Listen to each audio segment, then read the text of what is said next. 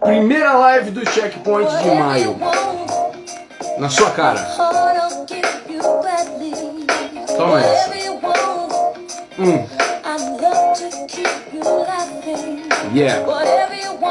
E aí, Cris? Nada mal. Muito bem. E aí, Will? Querido irmão Will tá aí com a gente, que da hora. Minha gente, então, primeira primeira live de maio do nosso checkpoint. Ô, oh, vovô tá aí, olha que legal, vovô. Pô, satisfação, irmão. A gente fez aí durante o mês de abril, tivemos o início desse projeto tão valioso, tão legal. Checkpoint, um projeto voltado. O Rafael Sugarrara chegou, agora dá para começar, gente. Fica tranquilo, tá tudo certo. Esse projeto tão legal voltado a o melhor entendimento da dança hip hop, do, do hip hop dance, né? voltado à tentativa de pensar melhores práticas relacionadas a essa dança, como a gente lida com ela, o que é que a gente tem feito com ela, como a gente pode participar de algum processo de engrandecimento dessa dança, de promoção de pesquisa, promoção de algum envolvimento um pouco mais profundo, manutenção de história, papel e caneta na mão, Dave está conosco, da hora, Dave. Dave, parceiro da turma de quinta da tarde e parceiro do Clube do Livro, já pra, indo para a segunda rodada, já saiu do Jazz Dance do Marshall Stand, já caiu de cara agora no Duking. Estamos regaçando, puta merda. E hoje tá aí o Will, Will Freitas que me deu a honra de estar junto comigo no grupo que está reiniciando o Jazz Dance e aí hoje tivemos com o Will aí o primeiro encontro. Gui Sapo, fala irmão! Gui Sapo começou essa semana com a gente na turma de quinta, pô, feliz pra caramba. Cissa Veronese, fofura do meu coração, mês que vem é nós, ó. Tá? Só, só deixa isso aí. Muito bem, para quem não sabe do que, que eu tô falando, Checkpoint é um projeto que eu criei, é, muito motivado por amigos e amigas à minha volta, né? pessoas como a Tati Sanches, por exemplo, que vem me motivando a gerar alguma coisa em, relação ao hip hop dance, né? Muito o André Teves que está aqui, meu grande parceiro, que também cheio de cheio de coisas na cabeça, ele vendo coisas e querendo é, participar de algum processo de desenvolvimento e tal. Né?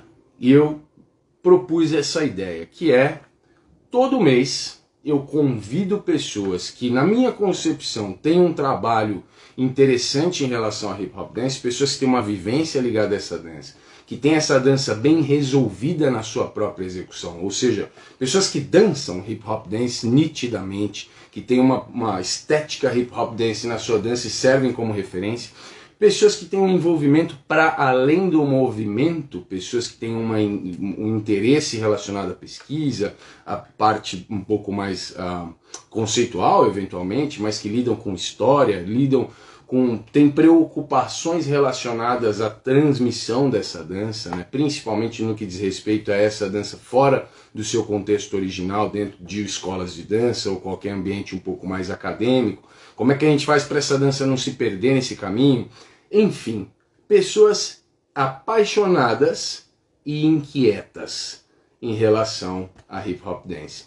E todo mês eu convido três pessoas a estarem comigo nesse grupo e a gente sugere, a gente propõe algumas ações. Mês passado foi a, é, a, a estreia, né? então foi tudo teste, e a gente teve com muita honra, muito prazer, a gente teve a contribuição gigantesca de Tom Tom, André Teves e Lola Peroni, que para mim vai para sempre considerar padrinhos e madrinha do projeto, tá? Pessoas maravilhosas e quem pôde acompanhar as lives, os podcasts, as aulas, vocês viram que o bagulho é muito legal. E agora, segundo grupo, temos uma nova rodada na brincadeira. Pessoas maravilhosas que toparam também estar comigo e faz uma semana que estão aí, pô, super desenrolando coisas e querendo gerar mais coisas.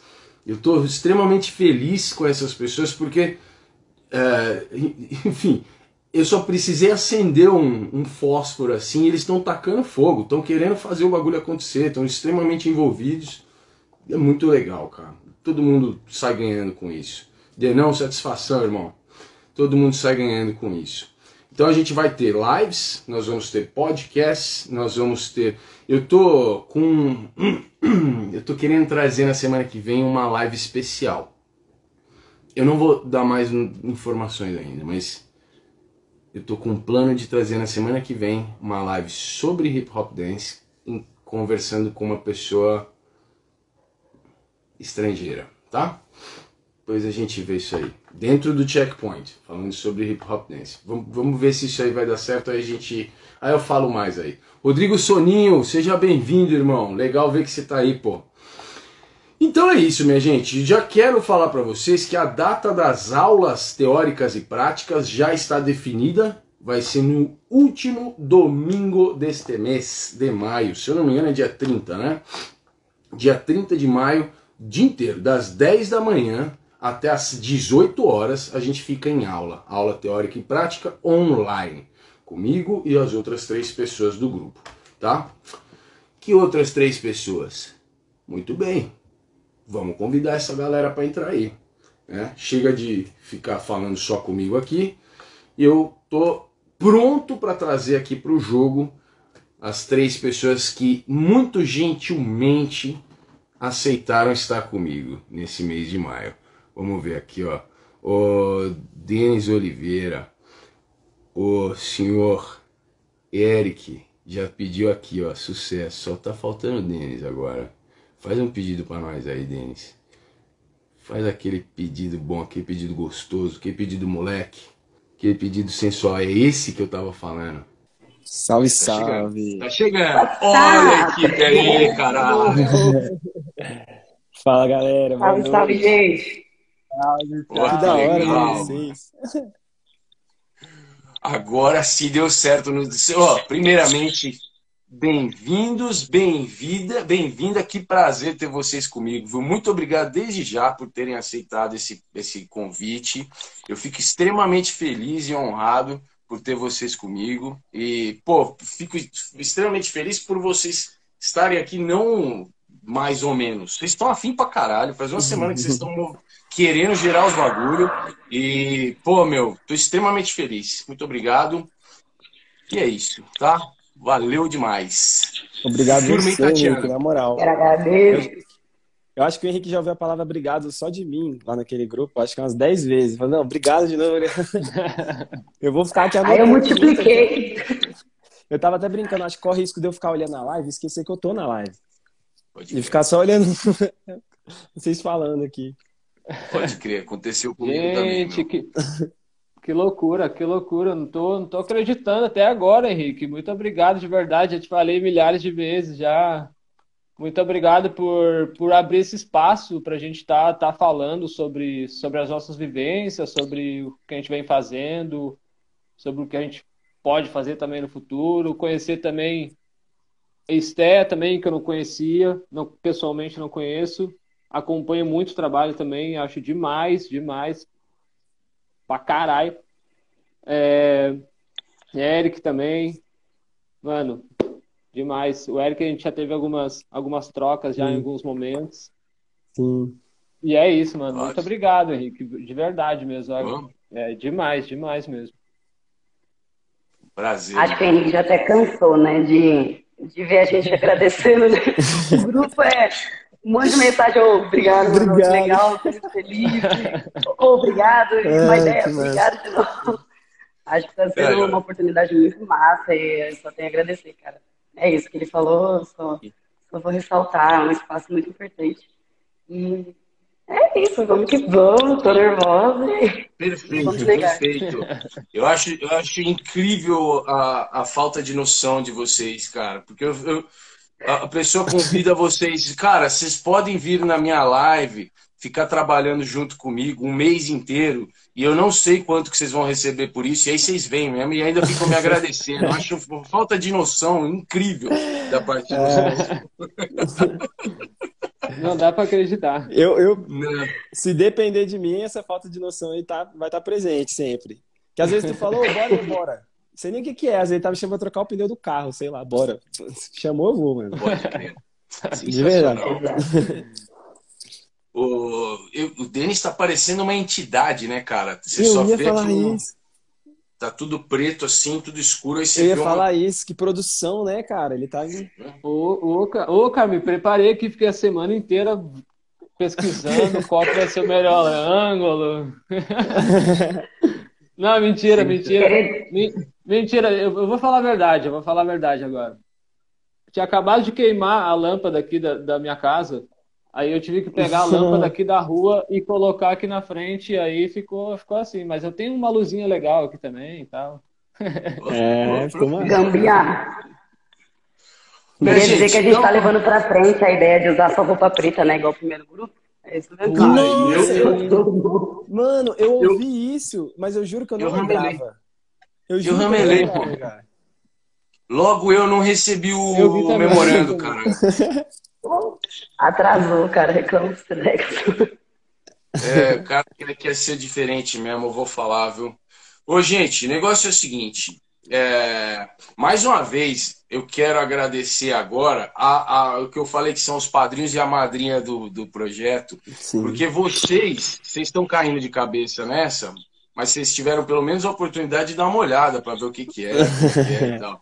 Tem esses três que, mano, incrível, se jogaram sem nenhuma noção, velho. É, Tom, Tom, o Tevez e a Lola foram, assim, essenciais para esse negócio acontecer. E eu tô tão apaixonado por esse projeto, sabe? Eu, eu, vejo tão, tanto potencial nisso aqui. Acho que tem tanta coisa boa que pode sair dessa história. Então, de novo, eu quero agora, na presença de vocês que estão me auxiliando nesse mês, que estão aqui nos dando o prazer de dialogar e trocar com vocês, na presença de vocês, agradeço mais uma vez a, a, a, esse trio que esteve conosco aqui, que abriu as portas dessa falta de noção. Beleza? Sim. Eu, vamos, vamos começar esse furdunço, que eu quero começar já para jogar a palavra para vocês aí. Eu não sei se vocês sabem, mas eu sou blogueirinho. E aí o, o bagulho tem um tem todo um procedimento aqui. A gente está no checkpoint. Aí, Tonton, é nós, mano. E agora a gente vai começar com o check-in. Vamos fazer o check-in. Check-in é o seguinte, é igual quando você chega lá no, no, no hospital, ia falar, caralho. No hotel. você chega no hotel e vai lá, ó, se registrar lá para entrar no bagulho e tal. Eu gostaria então de convidar vocês a fazer o check-in falar para gente quem são vocês, porque eventualmente tem gente que está aqui e andou vivendo não só isolado socialmente, mas isolado da existência nesse mundão e não faz ideia de quem vocês são. Então acho essencial a gente conhecer vocês. Uh, vamos começar pela Esther?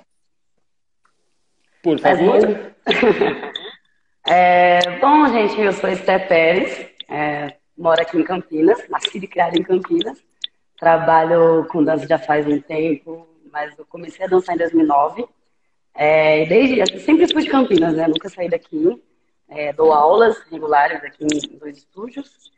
E atualmente tenho trabalhado e tido a oportunidade de estar de frente desenvolvendo meu trabalho com um grupo de estudos aqui, é, com uma galera que está super afim de estudar, de conhecer, se jogar comigo. São bem malucos também, né, de aceitar essa proposta.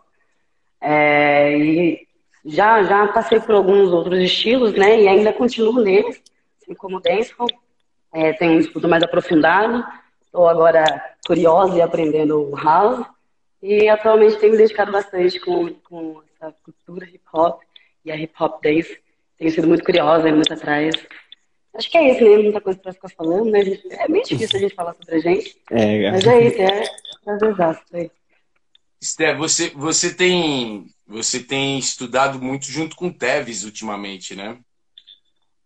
Parceirão. Tem visto bastante. Vocês treinando juntos e desenvolvendo juntos, tenho achado muito legal, meu. Sim. Ah, parceirão, é bom, né, a gente não tá sozinho, né?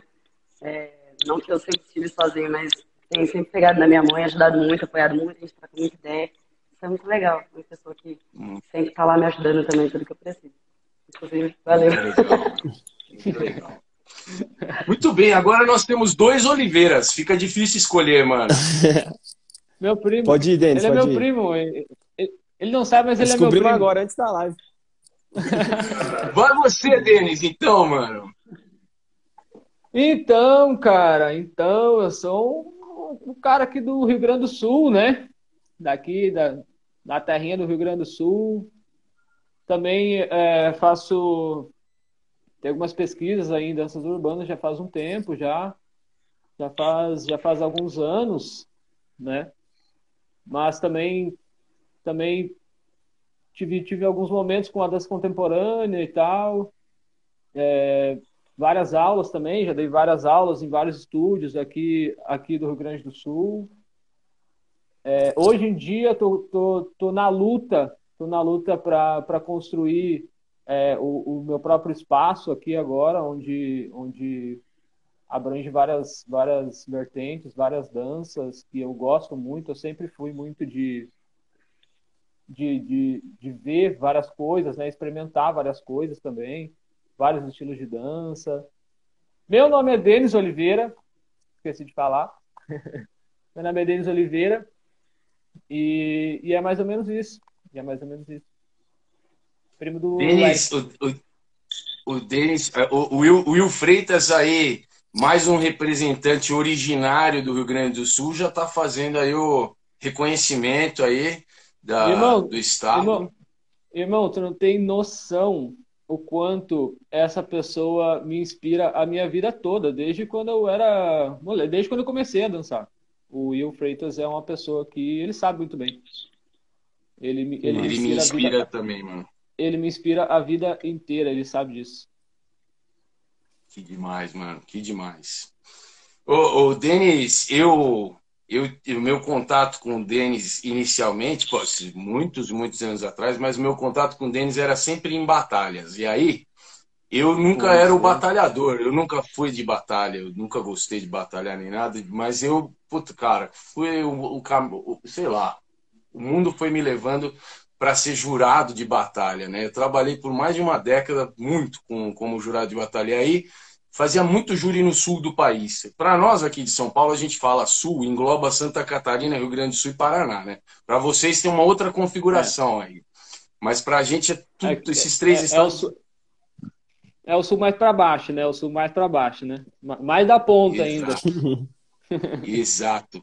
Eu fazia muito júri aí e toda vez estava o Denis lá, descendo o reio, tacando sarrafo, batendo o osso nas batalhas. E eu toda vez eu pensava assim, mano do céu, velho. Esse cara é gente fina demais, mas eu, eu, mas eu fico julgando todas as batalhas dele.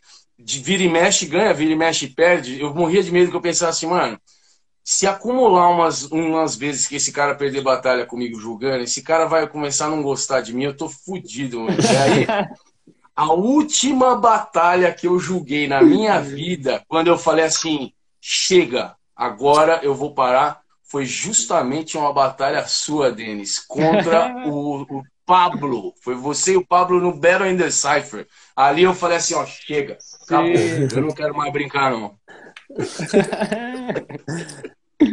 aliás, aliás, essa semana eu tava, eu tava vendo uma foto desse evento do Baron da Cypher que tava, que tava tu lá de jurado e tal, com os dreadzeiras e tal. E eu lembrei, olha só que louco, né? Agora a gente tá aqui na live, aqui juntos, trocando ideia. Mas realmente, né, tem, tem, tem essa vivência nas batalhas, né? Que é uma coisa que eu sou completamente apaixonado, né? Não sei, não sei de onde vem isso, que eu, eu gosto de participar das coisas, eu gosto de, de, de, de ser completo nas coisas que eu vou, nos eventos e tal. Eu gosto de participar demais, não consigo ficar olhando, sabe? Então é uma coisa muito, muito louco, não sei, não sei por que, que isso acontece. Você sempre foi, sempre foi muito um grande prazer te assistir dançando. Desde sempre, mano. Desde as primeiras vezes que eu te vi, eu sempre fiquei de cara vendo você dançar. É muito legal, mano. Bem-vindo aí.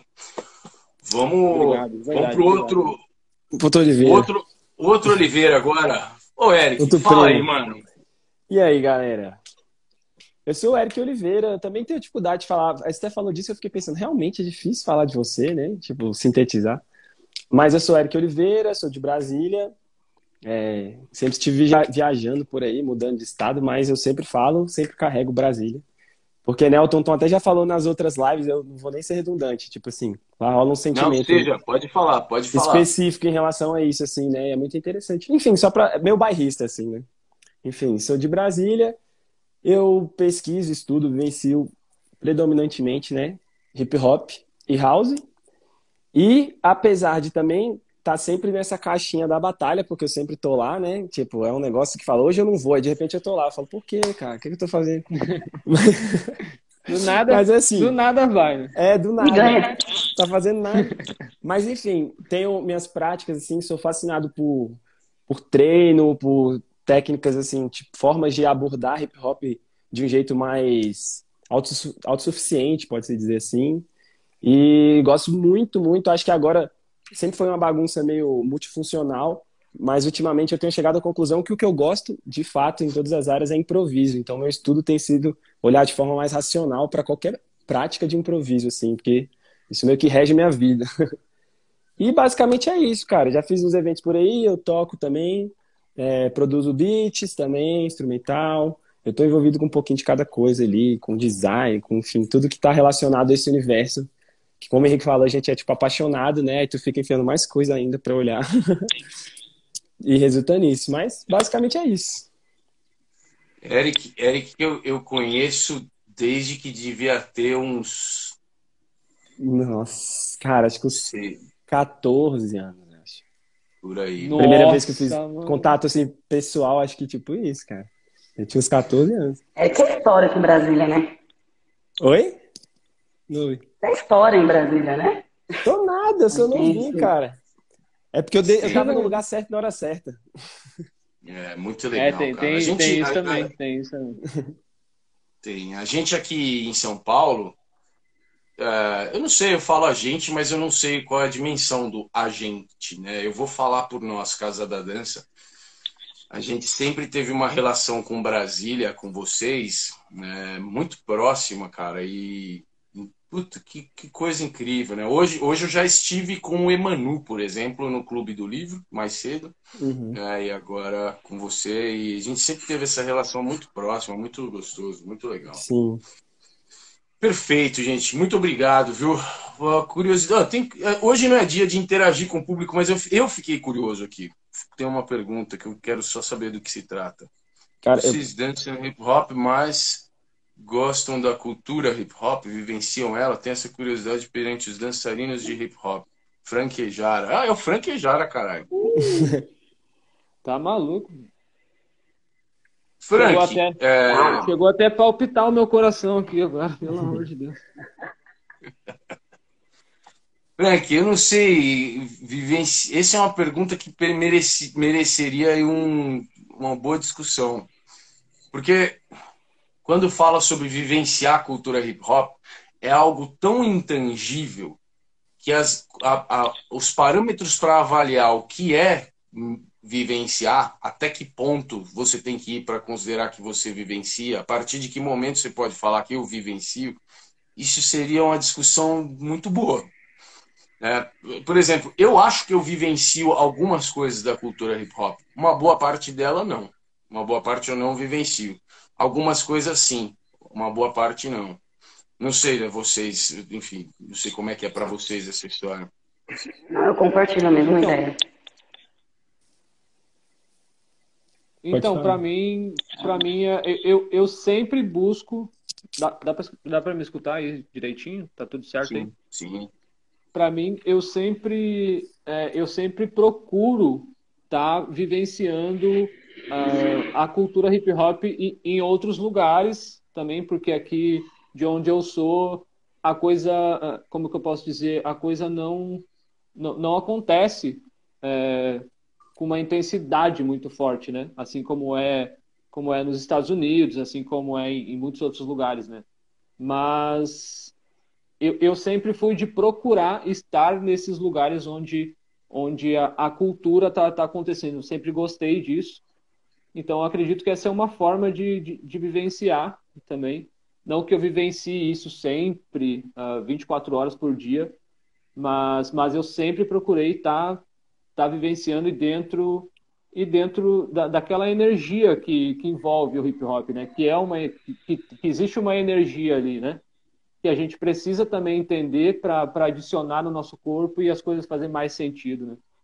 Então eu eu sempre procurei estar nesses lugares, não que não que eu seja isso, mas eu sempre sempre procurei estar porque eu acho eu acho que isso sempre fez sentido para mim, porque eu acho que essa é a maneira mais certa de a gente a gente buscar o conhecimento das, disso que a gente gosta, disso que a gente faz, trocar ideia com, com outras pessoas também de outras vertentes do hip hop. É, eu sempre gostei muito disso. Sempre gostei muito. Mas não que, que eu vivencie isso 24 horas por dia, porque a, a, até nem tem como, né? Porque aqui não, não acontece tanto assim, né? Infelizmente. Pode crer. Pode crer. Cara, eu acho que eu já até conversei isso em outro momento com o Henrique, quando a gente estava falando sobre hip hop e, e, e disso que eu acho que você colocou de ser intangível, né? aquela situação geográfica e, tipo, na cronologia ali, o que, que seria estar tá lá na década de 80, por exemplo. Sim. E, assim, é, isso realmente é intangível, né? E eu acho que, principalmente sendo novo, eu consigo falar das pílulas que teriam estruturas, né, do hip hop em todas as áreas, não só a dança, né? O que seria aquilo, o senso de comunidade, como isso se comporta. Então, eu posso dizer que eu vivencio como o, a, a cultura é, principalmente na minha cidade, né? Tipo, depois que você vai entrando na dança, enfim, você tem oportunidade para outros lugares, mas que se fosse para pegar na prática aquela coisa do checklist, que eu não acho que necessariamente seria isso, cumprir elementos, mas até nesse sentido dessa vivência, de ter passeado pelo grafite, é, tá imerso no universo de MCs, etc., produção, de festa, discotecagem, depois dança, enfim. É, eu acredito que eu vivenciei muito do que é o hip hop na minha cidade, até onde ele chega. E eu acho que isso é o que reflete na galera de lá de Brasília, porque não é. Eu já tive a oportunidade de ir no Sul também, não, não tenho lugar de fala, assim, mas eu entendo o que, que ele que, que ele está dizendo. Brasília já foi muito assim, né? Tipo, dia das coisas não irem, né? Uma coisa mais normativa. Então, tudo que acontece lá é muito underground. E não só falando de dança, desde festa. Hoje em dia tem festas grandes no estádio, não sei o quê. Mas ainda não é o que, de fato, acontece ali no submundo. Você chegar em Brasília, qualquer um que chega lá fala assim, pô, não tem nada nessa cidade. E dá essa sensação mesmo, parece que não tem. Porque se não tiver com alguém de lá para saber onde vai, enfim. Então não é uma coisa muito globalizada, assim, mas existem, vou chamar de pílula, assim. E hoje em dia, antes para mim era só minha vida, né? Eu, eu, posso dizer até que eu vivenciava mais, talvez moleque, tipo, ficava mais tempo na rua, enfim. Mas, tipo assim, eu posso dizer que vivenciei muito dessas pílulas e isso, tipo, é o que reflete dentro da minha realidade atual. Não tenho como ficar na quadra lá jogando Play 2, jogando basquete dançando break da mesma forma que eu ficava com, quando vinha aqui e me conheceu, sacou? Mas aquilo ali estruturou minha vida para até agora. Então, eu não, não sei se sou pretencioso, mas eu acho que sim. Eu acho que eu vivencio a cultura hip hop. Isso é 95% da minha vida. Até quando eu não quero. então, enfim. É, eu, eu, eu, fico pensando, eu fico, cara, nem era pra gente estar entrando nesse assunto, mas é como, como é o franquejara. Sim. Eu acho que. E, e é uma pergunta muito boa. Esther, manda a bala. Ah, eu não queria te cortar. Mas acho que vale também. Acho que todo mundo falou mais, né? Aí eu só tá aqui uma também. É, cara, eu, eu sou igual. Um, eu não sei quantos anos o deles tem. Não, a gente ainda não teve muitos contatos, né, pessoal. Mas o Eric é novo igual a mim, né? É, e aí eu acho que eu. Quando eu tive mais oportunidade de vivenciar, aqui em Campinas as coisas não, não acontecem muito, eu acho que já aconteceu mais né, é mais interior, né? Por mais que seja mais próximo de São Paulo do que do, dos Minas, mas ainda eu acho que é bem carente aqui. É, eu sinto muita falta de, de, festa, sinto muita falta de ser algo fora de um grupo, sabe? Fora de uma academia, fora algo desse, só desse padrão, né, que a gente vê a dança ultimamente. É, eu acho que eu tento vivenciar o máximo que eu posso, é, quando, eu, quando eu via mais coisas acontecendo, por isso que eu disse que eu acho que já vivenciei mais, eu pude vivenciar mais. Eu era muito nova, então eu não entrava em certos lugares que todo mundo entrava e eu ficava babando, querendo participar. É, mas assim que eu, né, ganhei as vinhas, eu comecei a ir tudo que eu podia, né? Então, o, o, meu maior acesso que eu sempre conseguia ter, além, eu digo mais acesso, assim, mas para conseguir estar presente em tudo que eu vejo dentro da hip hop é, cultura e hip hop dance. É, mas estando indo para São Paulo, sempre em busca, sempre indo atrás, conversando com todo mundo, estar no evento, conversar com as pessoas, conhecer, trocar ideia, é, vivenciar mesmo com as pessoas, né? É uma troca. E eu acho que o que o, o, que o Eric falou, é, que ele falou que é 95% do dia dele, né? Da vida dele. Eu acho que eu acordo pensando, em, estudando, pesquisando, conversando e curiosa, e ouvindo, às vezes, sabe quando você. É natural, você tá parado, você já começa a dançar, tudo que você ouve é hip hop. Assim como as outras, as outras culturas que eu também estudo, eu acho que elas fazem muito parte como influência também. Acho que hip hop não é só movimento hip hop, né? Não é só a música, eu acho que tem as influências, né? Porque elas foram criadas a partir disso também. É, eu, eu fico o dia inteiro, assim, e até a hora de dormir. Aí, até minha, minha família fala, você não ouve outra coisa? Você não põe uma música aí. Aí a galera, falo, a pessoa fala, põe uma música aí. Eu, eu não sei qual é a música da moda, qual é a música tá na rádio, é a música que tá todo mundo cantando. Eu não, é porque eu só vivo isso, sabe? É o meu dia inteiro, tudo que eu falo, tudo que eu pesquiso, tudo que eu quero compartilhar e aprender, conversar. Nossa, é, é meio, é meio. Acho que ninguém aguenta, né? É meio chato às vezes. Mas é porque é meu ritmo, né? Ultimamente tem sido isso. Então, acho que sim, dentro do meu possível, de tudo que eu vejo, tudo que eu vivo, acho que eu vivencio. Eu fico pensando assim, né? Eu. É,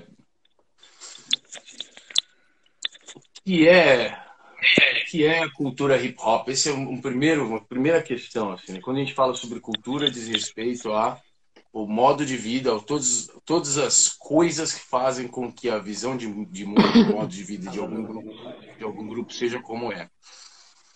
Então, eu fico pensando assim, a cultura hip hop hoje em dia ela está no mundo inteiro. Não existe nenhuma sociedade que não tenha sido afetada por ela. Então, de certa forma, é possível pensar que alguma coisa de hip hop está na vida de todo mundo algumas pessoas fazem, potencializam isso, fazem uso disso como uma forma de um prisma para entender o mundo.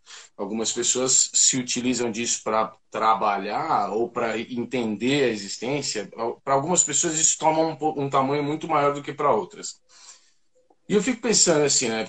Quando tem, o Frank até colocou aqui, não falo dos quatro elementos. Isso eu acho que é um primeiro passo para entender essa ideia. Eu, eu, até peguei aqui um livro que eu acho muito valioso, que é o Total Chaos: The Art and Aesthetics of Hip Hop, que é um livro editado pelo Jeff Chang. Nesse livro é um, uma compilação de ferramentas expressivas do hip hop é uma forma de, de começar a tratar com um pouco mais de seriedade e, e maturidade essa ideia dos elementos, né? Essa balela do DJ, MC, b-boy e, e, e, grafite e tal. Essa história extremamente restritiva e que não faz o menor uhum. sentido. Uhum. E aqui, aqui a gente tem cinema hip hop, literatura hip hop, fotografia hip hop, design gráfico hip hop e assim por diante.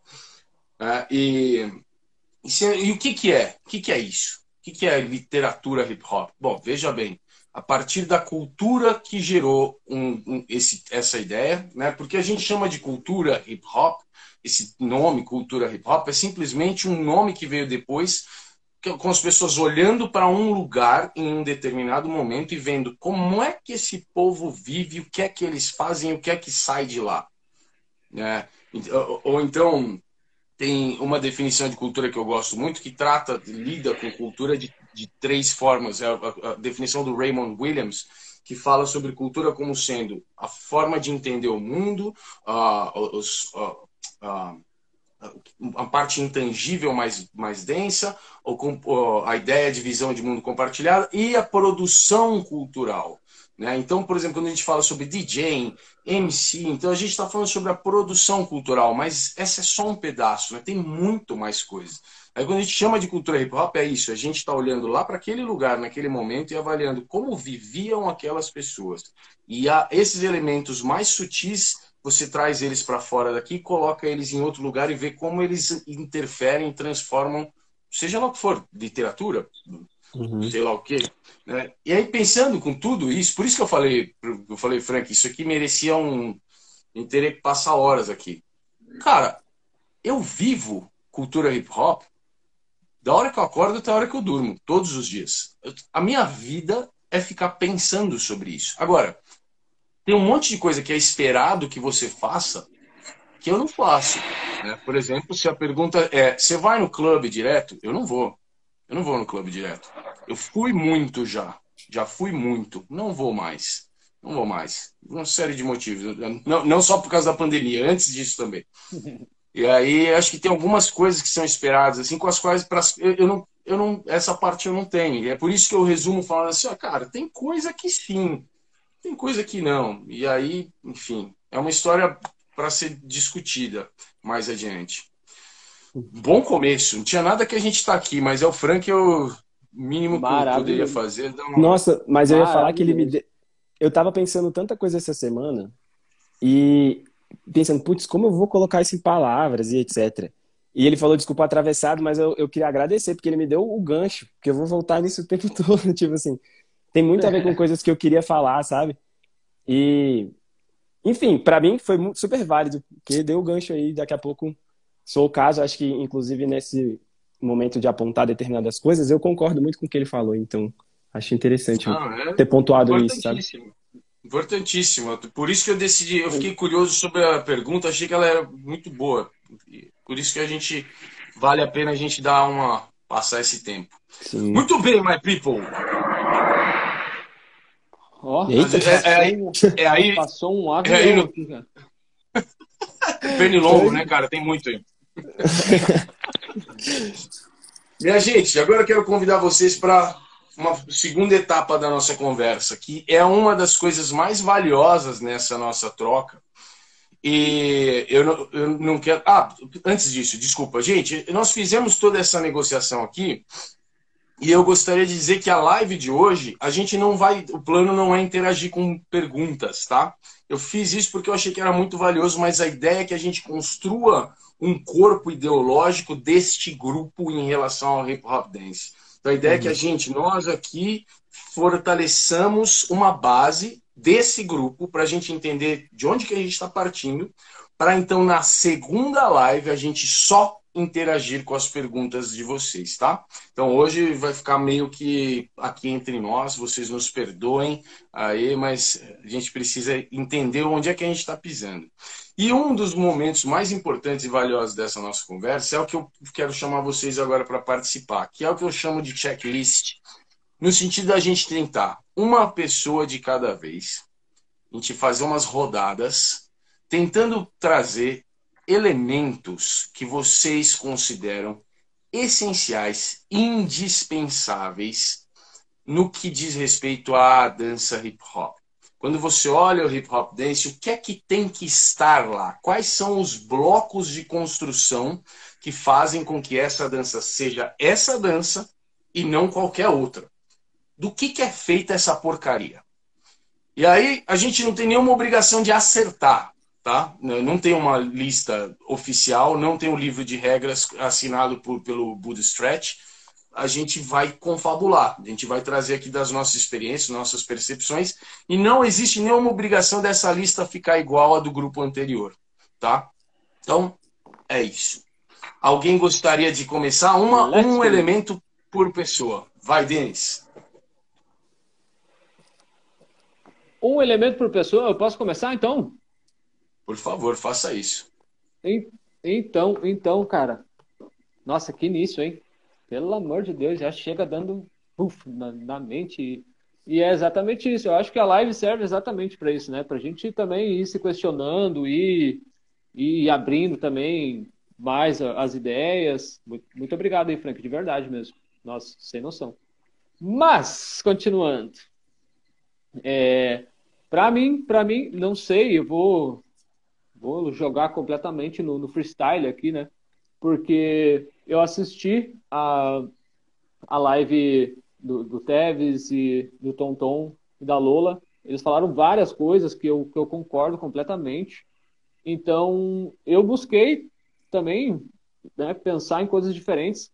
Mas uma coisa que eu acredito que eu acho essencial e que hoje em dia é muito pouco, muito pouco falado sobre, sobre hip hop, né? Sobre o hip hop, é, é uma das coisas mais, mais simples, na verdade. Para mim é o, é o improviso, né? O próprio improviso, próprio, a própria criatividade de, de criar coisas, né? De criar coisas. Então, eu acredito que o improviso, para mim, a, a criação de movimentos e a criatividade dentro disso é uma coisa essencial dentro da, da dança hip hop, que eu acredito que daí que, que nasceu tudo, né? Que legal, cara. Pode crer, pode crer. Eu concordo plenamente. Daria para sustentar essa ideia por vários caminhos diferentes, tanto antropológicos quanto históricos. Daria para falar uma live inteira sobre isso aí, a gente ainda só estaria arranhando a superfície. Então, ah, eu concordo contigo. Sté, por favor. É, nossa, é, tem que ficar. Eu fiquei pensando, né? Falar alguma coisa que não foi falada ainda, né? E aí eu... Não, mas pode, pode falar que foi falada também, não tem problema. Não, não, é, eu, eu fiquei vendo algumas coisas e tem uma coisa que acho que relaciona muito com o que falaram na última, que eu achei muito interessante de, da gente pensar. É, que relaciona muito ao gestual que tinha sido falado outra vez. Acho que uma coisa que para mim faz muito sentido, e se não tem, é muito estranho, é presença, é confiança, é atitude, sabe? Acho que isso está muito entrelaçado? Acho que essa, que, por exemplo, o gestual faz, é muito massa, muito importante, mas o gestual, se não, também, se não tiver uma atitude, uma presença, se não tiver esse bagulho, né? Às vezes a gente não sabe nem, nem dar um nome para isso. Mas eu acho que a gente consegue ver quando um dançarino tem, aí você fala, uh, ai, até arrepia, né? E quando não tem, a gente fica achando que não, tá faltando. Né? Não é palpável. Então, eu acho a presença, para mim, essa, essa confiança, esse negócio de pisar e falar, eu sou o que eu tô fazendo, acho que é muito importante. Sim, sim, pode crer. Concordo contigo. Tem um elemento aí. Senhor Oliveira 2. Então, tava, tava pensando aqui, a palavra que eu vou falar, ela é sinônimo de, um, de um, uma palavrinha que também já tem sua carga, né? Dentro desse, dessa discussão. Mas não é tanto desse lado de originalidade em si, mas eu queria falar sobre autenticidade, assim. Tipo, num sentido de se colocar para o mundo mesmo e não necessariamente, é, não é quer dizer não pegar referências ou qualquer coisa do gênero, mas em toda cultura tem isso, né? O grafiteiro não grafita a mesma tag, ou nem um estilo tão idêntico, talvez algo similar. O MC tinha seu próprio flow, suas próprias rimas, né? Não tinha ninguém para escrever. Tipo, o DJ, enfim, o cara que coleciona disco quer ter aqueles discos que representam aquela personalidade dele. Enfim, tem uma série de. O cara do Lamb, enfim. Por que, que aí, por algum motivo, na dança, isso meio que você vê algumas pessoas, né? E é o que chama, né? São as pessoas que você vê dançando e fala, putz, isso é a dança da pessoa e não deixa de ser hip hop. Então, para mim, a graça do negócio todo é isso, assim, né? Então, vou chamar de autenticidade, mas é meio solto. Né? Seria não, mas, tipo, é... você mesmo, falta hora, você mesmo, é isso. tipo, cada um. Faz todo, faz todo sentido e eu acho que tem a ver, puta, com várias coisas, cara. Tem a ver com a ideia do freestyle que o Denis trouxe, que tá se perdendo, né? Porque no freestyle você é obrigado a desenvolver. O, freestyle é feito de você e daquilo que faz você ser você. Né? Exatamente. Então, enfim, você se construiu até aqui, o seu freestyle vai ser feito a partir disso. Então, eu acho que tem a ver com isso. E, e, e eu fico pensando assim, o breaking, por exemplo, cultua muito a ideia do, do da personalidade, né? Da, uhum. sua, sua sua bagagem individual e tal. Mas eu acho que as danças que se tornaram mais coreográficas, elas têm a tendência, não que a dança se tornou coreográfica, nós lidamos muito coreograficamente com essa dança, e aí nesses ambientes que lidam muito coreograficamente com ela, a tendência é que, enfim, você vai deixando todo mundo meio parecido e tal. Uhum. E a ideia em muitos lugares é justamente que fique o mais parecido possível e você é valorizado uhum. ou valorizada conforme você vai progredindo nessa sua adaptação. Quão maleável você é para se moldar no, no, recipiente que está te contendo, né? Uhum. E aí, enfim, eu acho que isso tem uma grande tem uma grande interferência aí na construção da dança, sem dúvida. Muito bem. Eu, eu quero trazer um elemento. Pô, a gente não tem obrigação nenhuma de ser, de ser inovador aqui, tá? Tem um monte de Sim. coisa que, a gente, que já foram faladas e elas, a gente vai falar de novo. Mas, aproveitando. É, vai, mas vai, vai ser, não tem muito o que fazer. Mas eu quero aproveitar essa rodada extremamente criativa de vocês e trazer uma coisa muito simples, mas que diz respeito às inúmeras, são muitas, as contribuições do, do, corpo, da estética e da cultura afrodiaspóricas na, no corpo, na, na corporeidade, na dança vernacular dos Estados Unidos, tem um monte de coisa que esse corpo afrodiaspórico transformou na dança dos Estados Unidos. Mas tem uma coisa que é muito valiosa, assim, e que muitas vezes a gente também ignora, que é o, o direcionamento ao chão. A ideia de que, por conta dessa relação da diáspora, do corpo diaspórico africano com como o que é o mundo, o que representa o mundo, como a gente lida com o mundo, como a gente cultua o, o, místico dentro desse nosso mundo, né? Como a gente explica as coisas que a gente não sabe explicar e como a gente lida com a existência, com com chão, com terra, com água, com planta, com animais e o, o universo está aqui, é palpável, está junto comigo, a terra onde eu piso isso aqui é o universo, então tem essa relação dire... do direcionamento do tronco, do quadril, dos joelhos flexionando em direção ao, ao chão, né? Tem uma frase legal, eu não lembro o nome do cara, num documentário muito bonito chamado uh, Free to Dance, o cara fala assim, na, em muitas das culturas afrodiaspóricas, os joelhos são flexionados. O joelho flexionado simboliza vida, simboliza movimento. Se os seus joelhos se os seus joelhos estiverem estendidos, você pode muito bem ser enterrado, porque provavelmente você já morreu. Nossa. Receba. então eu vou, incrível, incrível. vou trazer essa ideia do direcionamento para o solo. Isso é interessante. Muito bem, Obrigado. segunda rodada demais, aí, Denis. O que mais? Demais, demais. É, essa questão do direcionamento para o chão é com certeza é uma das coisas que a gente que a gente mais que a gente mais desenvolve, né? Essa relação com, com o chão, com essa energia que vem que vem de baixo também. É, com certeza também é uma das coisas que a gente mais passa em aula, uma das coisas que a gente mais e ensina para as pessoas. E, nossa, total. Total, gostei demais. Tem mais alguma coisa que você, que você pense aí, Denis, para botar nessa lista? Hum, cara, é, tem, tem, tem uma coisa, tem uma coisa que para mim é, é essencial, não pode, não pode faltar nunca, que é justamente as músicas, né? Eu acho que, que a música é o que faz a gente a gente ser levado até até, até o, o, local, né? Até o, o espírito que a gente que a gente que a gente gosta de desenvolver. Eu acho que a música é uma é uma é a cereja do bolo para tudo acontecer, né? O que faz o nosso corpo se mexer. Eu acho que a música é para mim, para mim, é, é uma das coisas mais importantes que tem, né? Pra, e quando você fala... Para a coisa toda acontecer, né?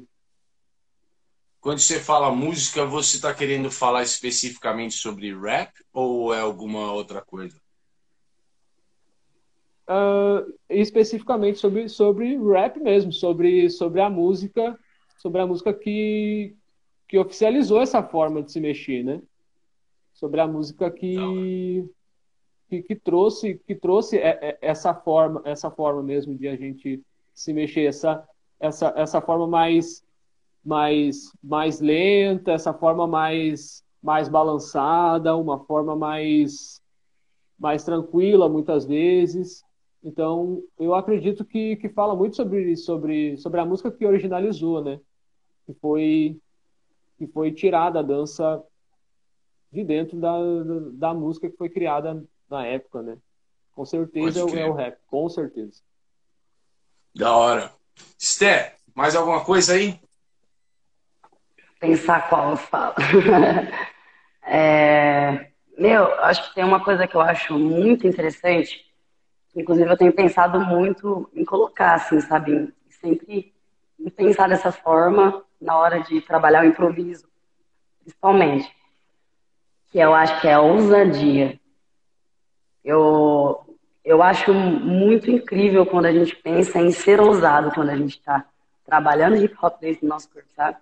É, acho que se todo mundo for ver o Working Shop, por exemplo, você olha você fala, caraca, é muito ousado o cara fazer tudo que ele faz, né? A, a pessoa que está dançando. É, e eu acho que, trazendo um contexto até para a mulher, né? Eu, eu, sempre senti falta, sabe? Sempre senti esse medo. Acho que ser ousado, meu, vou aqui, eu acho que aí já, já linka um pouco com a confiança, já linka um pouco com, com esse lance que eu falei, né, dessa atitude. Mas acho que para mim é uma coisa muito interessante de se pensar. E acho que não só ser ousado, né, vou fazer algo que tá fora da minha zona de conforto, né, vou me jogar. Acho que é ser ousado também em, em se portar, né. Não, não ousado num, num sentido ruim, não pense assim. Sim, sim. Eu acho que essa, esse elemento também é um elemento muito ligado à herança cultural dessa dança, viu, meu? Tá em várias outras etapas desse, dessa história. Esse processo de, de desbravar as próximas etapas. Isso que a gente está fazendo, tal, todo mundo está fazendo, tal. E a próxima etapa, desbravar o que mais que tem, o que mais que dá para fazer um, um, grau a mais de complexidade ou acrescentar algum, algum tempero ali e tal. Essa, essa ideia né, dessa inovação, eu acho que tem a ver com essa, com essa ideia da ousadia, né? buscar o, próximo, a próxima etapa, a próxima coisa. É, é bem presente. E aí, Eric? Então, sendo redundante, mas por mim eu ainda escolheria mais umas três rodadas repetir o mesmo para reforçar o que já foi dito na primeira, que é bounce. Nem, vocês falaram a, a primeira live inteira sobre isso, inclusive, fica a dica aí para quem não ouviu. Mas bounce, cara, não tem como. E bounce não como movimento, aquela história toda que já foi conversada. O bounce tem até a ver com a primeira coisa que eu falei, né? Que é a forma como você faz isso, enfim. É, pra ser hip hop, eu acredito que tem que ter. E não é só o que eu acho, né, na verdade. Tem muita, muita teoria e, enfim, documento acadêmico comprovando isso de quem tem muito mais propriedade do que eu, né? Mas falando como quem curte, né? Nem como ensinando nada, me entretém. Você sabe que é quando tem. Você olha e fala, isso é, aquilo ali te, tá tentando, isso aqui é. Tipo, que é o bounce. Você sabe, eu vou contar uma história para vocês. Eu já contei em alguns lugares essa história. Aproveitar que o Frank tava, não sei se o Frank tá aí ainda. O Frank mesmo, eu não sei se ele conhece essa história. Eu, enfim, muita gente nem sabe, mas eu vim do meio 100% coreográfico, estritamente coreográfico. Eu comecei a dançar dentro de academia de ginástica e era só coreografia e tal. Os primeiros, sei lá, cinco Imagina. anos. É, os primeiros Imagina cinco anos da minha. Cara, era só coreografia, mano.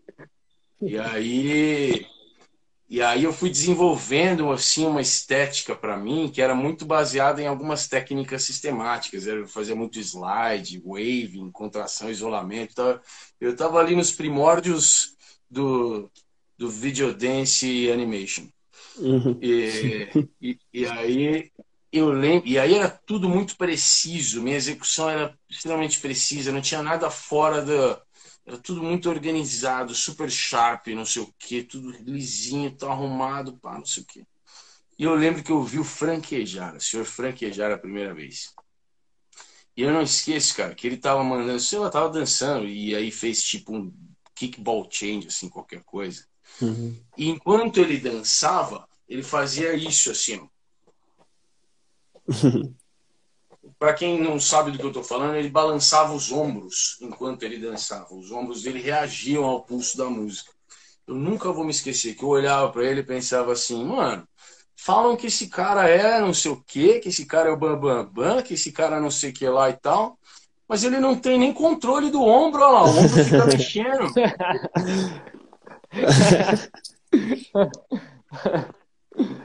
Ai, cara, dentro do meu, dentro do meu universo, cara, dentro do meu universo estúpido, aquilo simbolizava, né? Eu ainda não, não tinha, nunca tinha dançado, essa que é a verdade. Eu nunca tinha dançado, eu só executava movimentos, eu nunca tinha dançado. Uhum. Eu nunca tinha interagido com o pulso musical. Eu, aliás, eu, suprimi, eu suprimia isso, né? eu não deixava acontecer, porque para mim aquilo era um, porra, você, enfim, tinha algum problema nisso, né? E eu vi o Frank e eu não consegui ler aquilo. Eu não, eu não tinha suporte para ler aquilo.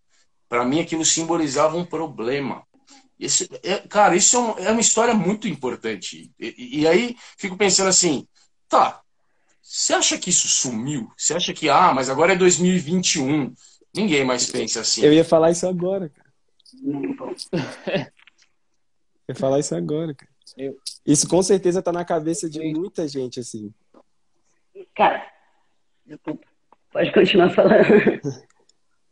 Não, quem fala, fala vocês. Não, é porque, é porque ah. assim, é, eu ia falar disso agora. Até às vezes eu falo de musicalidade. Você vê que em batalha, a gente brinca que quem dá mortal ganha, né? Dependendo do tipo de evento que você tá, né? Da seriedade, lógico, né?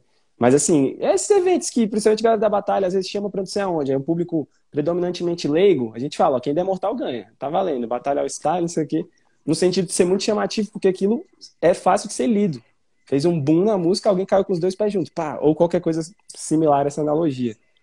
E quando você vê alguém tipo o Teves, que tu lê a música dançando, é, eu, eu tenho uma história engraçada, a mãe de um amigo meu, assim, tipo, super queridos, inclusive, eu fiz um vídeo, mas era dançando house, enfim. E na época eu tinha achado super interessante a forma, sabe quando você fica feliz? Nossa, eu consegui entender a música, reproduzir daquela parada. E a mãe do amigo, quando viu, falou assim: Mas ele tá dançando na música?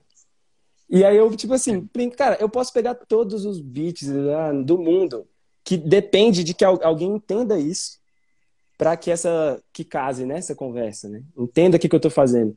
E eu sinto muito isso nesse micro universo, assim, mesmo entre os dançarinos. A galera entende musicalidade, consegue, é, sei lá, ver o que, que o outro corpo está traduzindo, mas acho que é um pouco desse sentimento aí, cara. Tipo, eu não estou entendendo muito o que ele está fazendo, não sei se está no tempo. E aí, assim, comunicação não é o que você diz, é o que o outro entende, né? e dança não deixa de ser. Então, eu acho que isso não mudou mesmo, Henrique. Acho que tem muito. Talvez por isso que esse, esse estilo, assim, esse jeito da gente não seja tão é, fácil de vender, digamos, né? É quem se atrai especificamente por, esse, por essa desordem. Porque se isso te incomoda, se tem um toquezinho ali, acabou, cara. Adorei. A desordem é uma palavra muito boa. Vou botar na lista. Fala, Esther. Vou usar. Vou usar essa palavra desordem, porque eu acho que é o que mais caracteriza o que a gente curte. Meu, é, dois pontos, assim. Já, já tive evento que entrei numa batalha e uma pessoa veio falar assim pra mim, meu, mas você não vai conseguir ganhar a batalha, porque isso daí que você faz, negócio que você faz, esse balanço, não, não, tá, não tá dentro da música. Você tem que, fazer, você tem que fazer um movimento que vai impressionar. Eu juro que eu ouvi isso. E aí, tipo assim, eu, eu tava meio nervosa, assim, sabe? Porque eu, né, estava começando a, a experimentar esse mundo da batalha. Aí eu fiquei assim, não, por que você acha? Não, porque tá muito antigo. Eu falei, eu falei, não, não, não é que tá antigo, é porque eu acho que a, não sei, cara, pra mim a leitura que ele tava fazendo não era correta, né? Mas aí eu acho que é, é muito bizarro, porque dá para linkar muito o que vocês dois falaram, né? Que o Eric e que os Oliveiras falaram, né? Sobre a música e sobre a pulsação, sobre o bounce. Porque isso que, que a gente está falando, né? Desse problema que as pessoas não conseguem ver. Porque é, é a forma com a gente consome, né? Como é que você consome a música, né? Como é que você ouve ela? Você ouve ela, você quer pegar tudo que tem ou você vai desfrutando a música, né? Eu acho que esse pulsar que a gente tem é algo que é mais, é mais natural, né? Não é algo desesperado que você quer lá já pegar tudo que a música tem, né? É a gente conhecendo a música, a gente fazendo uma leitura dela, né? E eu acho que é uma coisa muito interessante aqui. Acho que deu para linkar bem, inclusive. Sim. Você sabe, você sabe que lá 2014, 13, eu, eu escrevi um, uma, enfim, não sei nem do que chamar, um texto no Medium falando sobre musicalidade, né? E lá eu, eu colocava a seguinte ideia. Tem uma, uma teoria que eu gosto muito do falecido maestro Aaron Copland, onde ele divide as formas pelas quais a gente ouve música em três, em três planos diferentes. Um dos planos, você simplesmente é afetado pela existência de música, mesmo que você não perceba que ela está tocando. Né? Te deixa mais calmo, te deixa mais agressivo, te deixa uhum. predisposto a comprar mais, te deixa excitado, sei lá o quê. Ah, e aí tem um segundo nível que é aquele que te faz gerar uma história, uma narrativa, um personagem, alguma descrição de alguma coisa. E tem um terceiro nível que ele chama de nível puramente musical, que é quando você está prestando atenção nos elementos sonoros que fazem a música. Então, assim, quais timbres, quais notas, quais acordes, né, quais instrumentos, quais ritmos, quantos silêncios, qual a duração do silêncio e tal. E aí, quando a gente dança usando é, só essa ideia de acertar os sons, eu não sei o que, não sei o que lá, dá a impressão que a gente está pegando a música inteira. Dá a impressão de você ter uma sensação, às vezes, de tipo, eu tô, regacei na musicalidade. Sim. Quando, na verdade, isso corresponde a um terço do que é a musicalidade. Uhum. Né? E eu não estou nem falando ainda sobre a interpretação musical, estou falando só sobre a percepção. Isso corresponde a só um terço do que é a musicalidade. Né? Então, é uma grande ilusão essa de que se você acertar os sons, você está arregaçando, não sei o que e tal. A, a, parte elementar, que é a conexão com o pulso, que não está nessa etapa, está nessa primeira de todas, a mais, a mais profunda, a mais sensível, se você não se conectou com ela, alguma coisa tá, alguma coisa se perdeu nesse processo, né? Então, isso é bem importante mesmo, cara. Sim. Muito bem. É, que mais? Ah, minha vez agora, sou eu, né? Ah, vou falar um último, então, e a gente vai para a próxima etapa.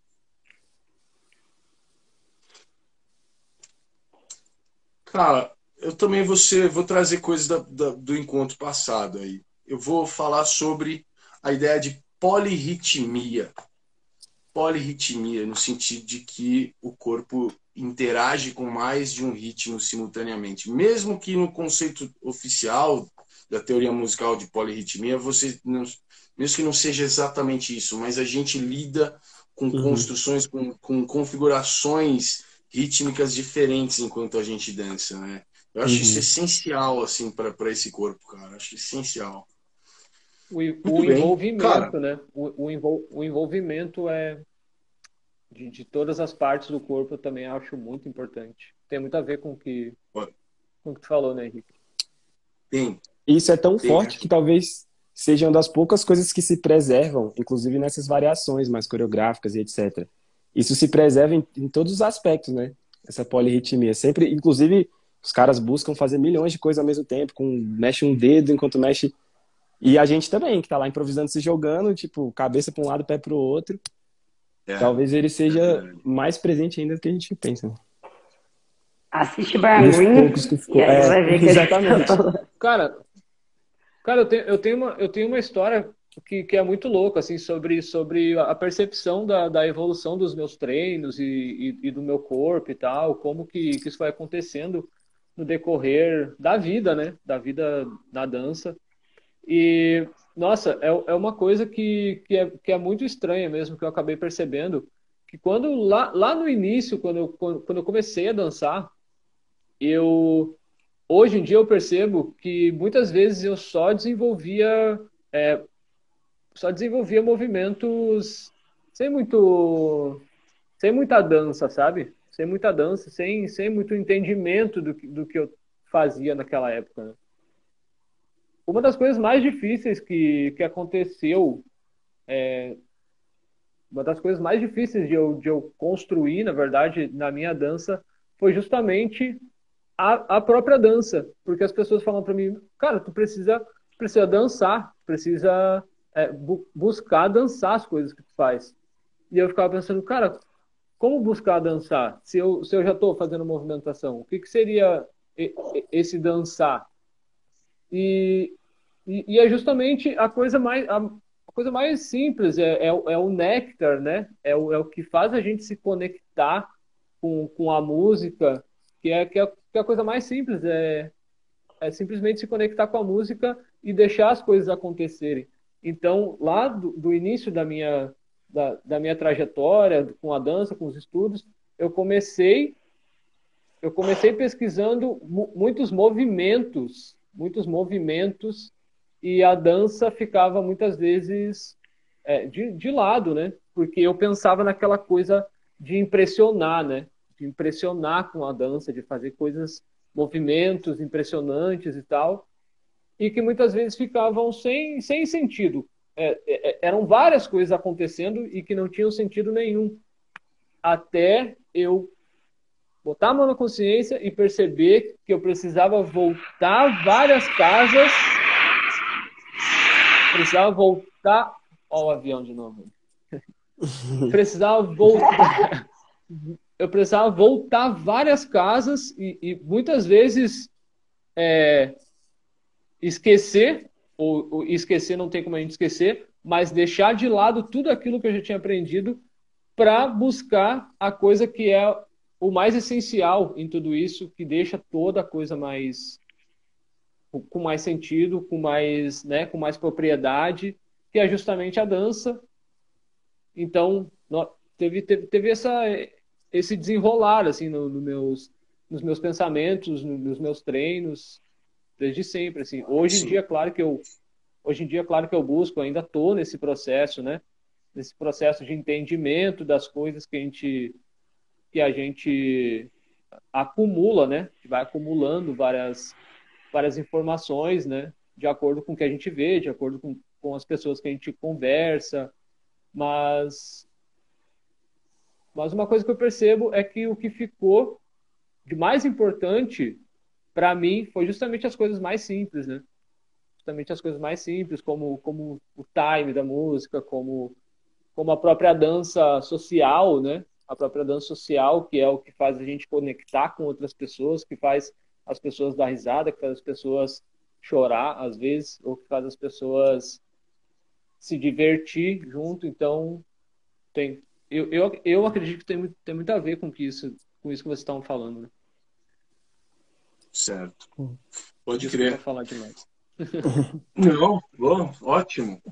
Eu gostaria de propor então a próxima etapa para essa conversa, que é a gente tentar levantar, né, de dentro das nossas experiências diversas, né, a gente está cada um lugar, eu e a Esté estamos mais próximos aqui, mas são lugares diferentes, são vivências diferentes, né, histórias diferentes, a gente interage com outras pessoas, então, e eu gostaria de pensar dentro de cada uma dessas bagagens, o que é que a gente tem visto que a gente considera nocivo, que a gente considera um problema ou algo negativo, algo que, que a gente precisaria dar uma olhada com um pouco mais de carinho e atenção a, a coisas que podem se transformar em, em coisas ruins para essa dança, podem se transformar em, em, em coisas ruins para como a gente lida com ela, o que a gente tem feito com ela. Enfim, quais são os problemas que a gente tem, tem visto, tem percebido, e que a gente pode trazer para a mesa como uma forma de olhar para isso com um pouco mais de atenção e tentar gerar algumas possíveis respostas, no mínimo algumas possíveis negociações. Muito bem. Ficou muito na nossa na uh! live anterior, uma das coisas que foi levantada e que ficou meu muito potente aqui foi justamente a ideia da do, excesso de coreografia, né? A ideia coreográfica uhum. como sendo o único caminho de interação com essa dança. Né? Então, esse foi um ponto muito forte na nossa última conversa. que mais? Essa parte eu acho que é a mais legal. É complexo também, né, cara? Eu fiquei, essa foi a que eu mais fiquei pensando enquanto eu ouvia as lives, né? Enquanto vocês falavam, assim, você vai completando as conversas na cabeça no primeiro episódio. E de fato, é, eu posso até posso começar então, que eu tenho uma em mente já aqui já tirado. Que assim tem a, é, até que eu brinquei aquela hora, falei, cara, é, o Frank me deu um gancho, né, assim, para conseguir falar de um assunto que eu que para mim tem a ver com isso. E é até voltando no que o Henrique falou, né, tem uma utopia em relação ao que seria vivenciar, mas não vou nem falar tanto de vivenciar a situação ideal, mas vivenciar o que, o que tem, o que existe nessa realidade, o que seria esse contexto. E aí eu quero enfatizar uma parte, para não parecer que ah, eu estou falando que isso é certo ou errado, enfim. Não tenho nem lugar de fala para isso, só apreciador, né? Mas é, eu acho que é o entendimento do todo. Não é tomar partido. Eu danço a dança mais tradicional ou não. Eu quero dançar dubstep, sei lá. Enfim, mas é o entendimento do todo. Tipo, você ter coerência no que você está falando. Tipo, eu faço isso, mas existe isso. Se cada um na sua devida área tivesse é, uma preocupação, talvez, de explicar, porque não no sentido de dizer qual é certo, qual é errado. Eu, como alguém que não estava lá, né, nem nascido nessa época, e sou fruto dessa, desse mundo com hip hop já globalizado, isso não deixa de ser uma cultura, né? Tipo, tem uma música do Dom Raiz, eu vou errar o verso provavelmente, cara de Curitiba. É... Ele fala: 2017, não fale que seu tempo é melhor que o meu. É... Não, sei lá, não sei que tempo, não fale que ele é melhor que o meu. 2017 só não é seu tempo se você morreu. Então eu fico pensando muito nisso, tipo, de fato, não tem no meu tempo aquilo, o negócio está acontecendo, né? E dentro dessa, dessa parada, eu curto de tudo. Tem, lógico, tudo tem contexto. Eu vou ficar ouvindo Dila aqui, as paradas para fazer o que eu faço, me movendo. Mas da mesma forma que tem uma hora que eu quero ouvir jazz, numa festa determinado eu quero ouvir tipo Kendrick, sei lá. E quem sou eu para falar qual tá certo e qual tá errado? E eu já bati muita cabeça nisso, né? Do que, que eu amo muito, tipo, pô, gosto disso, por que, que não, nem todo mundo ouve isso? Simples, porque cada um tem um gosto, né? E a gente tá exposto a todas essas coisas. E concluindo assim, o que mais me entretém é o todo. Eu sou aficionado por ver esse todo. Como é que existe no mesmo universo algo, algum grupo que está surgindo? Achei uns caras de Londres recentemente, até esqueci o nome. Que soa como a Tribe Called Quest no mesmo universo que existe um J. Cole, sacou? Tipo, olha, olha o que, que isso virou e como cada momento tem isso. Então, eu acredito que é a responsabilidade sobre, tipo, passar a parte mais divertida, comunicar a parte mais divertida, que não é aquela ou aquela. Tipo, olha o tamanho disso aqui, olha o tanto que tem para oferecer, enfim. E aí, não importa se você vai fazer a coreografia, desde que você esteja esclarecendo. Principalmente eu acho que eu falo isso como professor, mas eu acho que todo mundo é comunicador, se você dá aula ou não. Quando você está tomando, é, botando no peito um rótulo de alguma coisa, você é responsável por aquilo e pelas pessoas que, que trouxeram aquilo até lá. Então, assim, fazer o teu, só que deixando claro para quem, em quem você reverbera, né? No que você fala, no que você toca em que ponto, minimamente, que ninguém é aficionado, a gente tem que pensar nisso também, né? A gente, pra gente é muito fácil falar, putz, cara, mas tu ouviu aquela música? Tem muita gente que não tá nem aí, né? A gente encontra esse aula. Tem gente que só quer dançar, o cara não quer saber se o tempo é isso ou aquilo, sabe? E como eu vou passar a parte mais divertida, né? Desse todo, é, talvez é tudo que se tornou mesmo, tipo a junção, o quadro todo, né? E aí você vai até trazendo para, mas olha essa parte aqui, enfim. Então seria isso, o entendimento das pessoas é responsabilidade não para dizer o que é certo ou errado, mas para apontar no mapa onde cada um tá e para onde ela escolher para onde ela quer ir, saca? Tendo noção que existem outras coisas e que existe um caminho antes e um provável, né, a percorrer. Não sei se ficou claro, é meio mas enfim. Muito bom. Da hora, da hora. Muito legal. Vai, Sté. É, eu já vou até acho que linkar uma coisa interessante. Você falou sobre entendimento eu acho que uma coisa muito importante da gente lembrar é que a gente precisa ter um.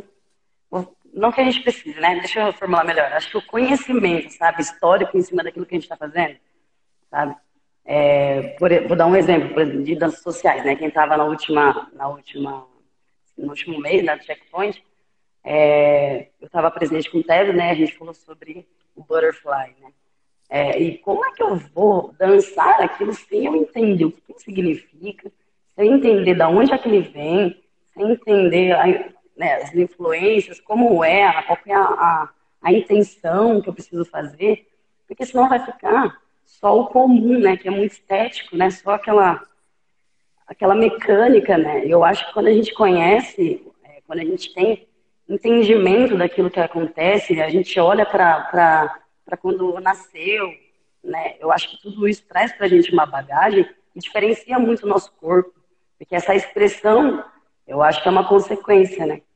É, se eu não entendo, se eu não entendo o porquê que a música, que a música rap tem, aquele contexto, porquê que eles escrevem, que eles escreviam daquele jeito, como é que eu vou expressar isso no meu corpo também, né? Já que a música é diretamente ligada com a dança, né? E a dança é diretamente ligada com a música. Então, como é que eu vou falar que eu tenho que dançar daquele jeito, sendo que eu não entendo, sendo que eu nunca vi falar sobre aquilo? Eu acho que esse conhecimento, a gente precisa pegar o conhecimento histórico, olhar um pouquinho mais lá atrás, ter um carinho mais, sabe? É, trazer para a gente com, muito, com muita cautela, muito cuidado. É, bom, não quero ficar apontando tudo que essa disciplina é errado, mas eu acho que isso faz muita diferença. Eu tenho visto que o meu estudo tem feito muita diferença. Eu concordo plenamente, Sérgio. Eu, eu, não, não é certo ou errado. Tem, a partir de um certo ponto, dependendo do quão sério ficou para você e quantas pessoas vão ser atingidas pelo seu envolvimento com isso, a partir de um certo ponto, é sua responsabilidade. É, tem a ver com o que o Eric falou, né? tem tudo a ver com o que o Eric falou. É sua responsabilidade. A partir de um certo ponto, quem quer só dançar não tem obrigação nenhuma de fazer porcaria nenhuma. Quem quer só dançar, se alguém vier botar regra, caga a regra, você manda pra puta que o pariu e só dança e faz o que você quiser com isso. Foda-se. Mas a partir de um certo ponto no teu envolvimento e quantas pessoas vão ser envolvidas e quanto você vai tentar ser um porta-voz de uma manifestação da qual você não fez parte da criação, uhum.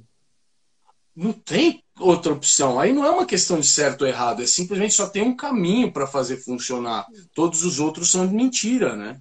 Todos Sim. os outros são, são, são enganação, são, enfim, balela, é bullshit, né?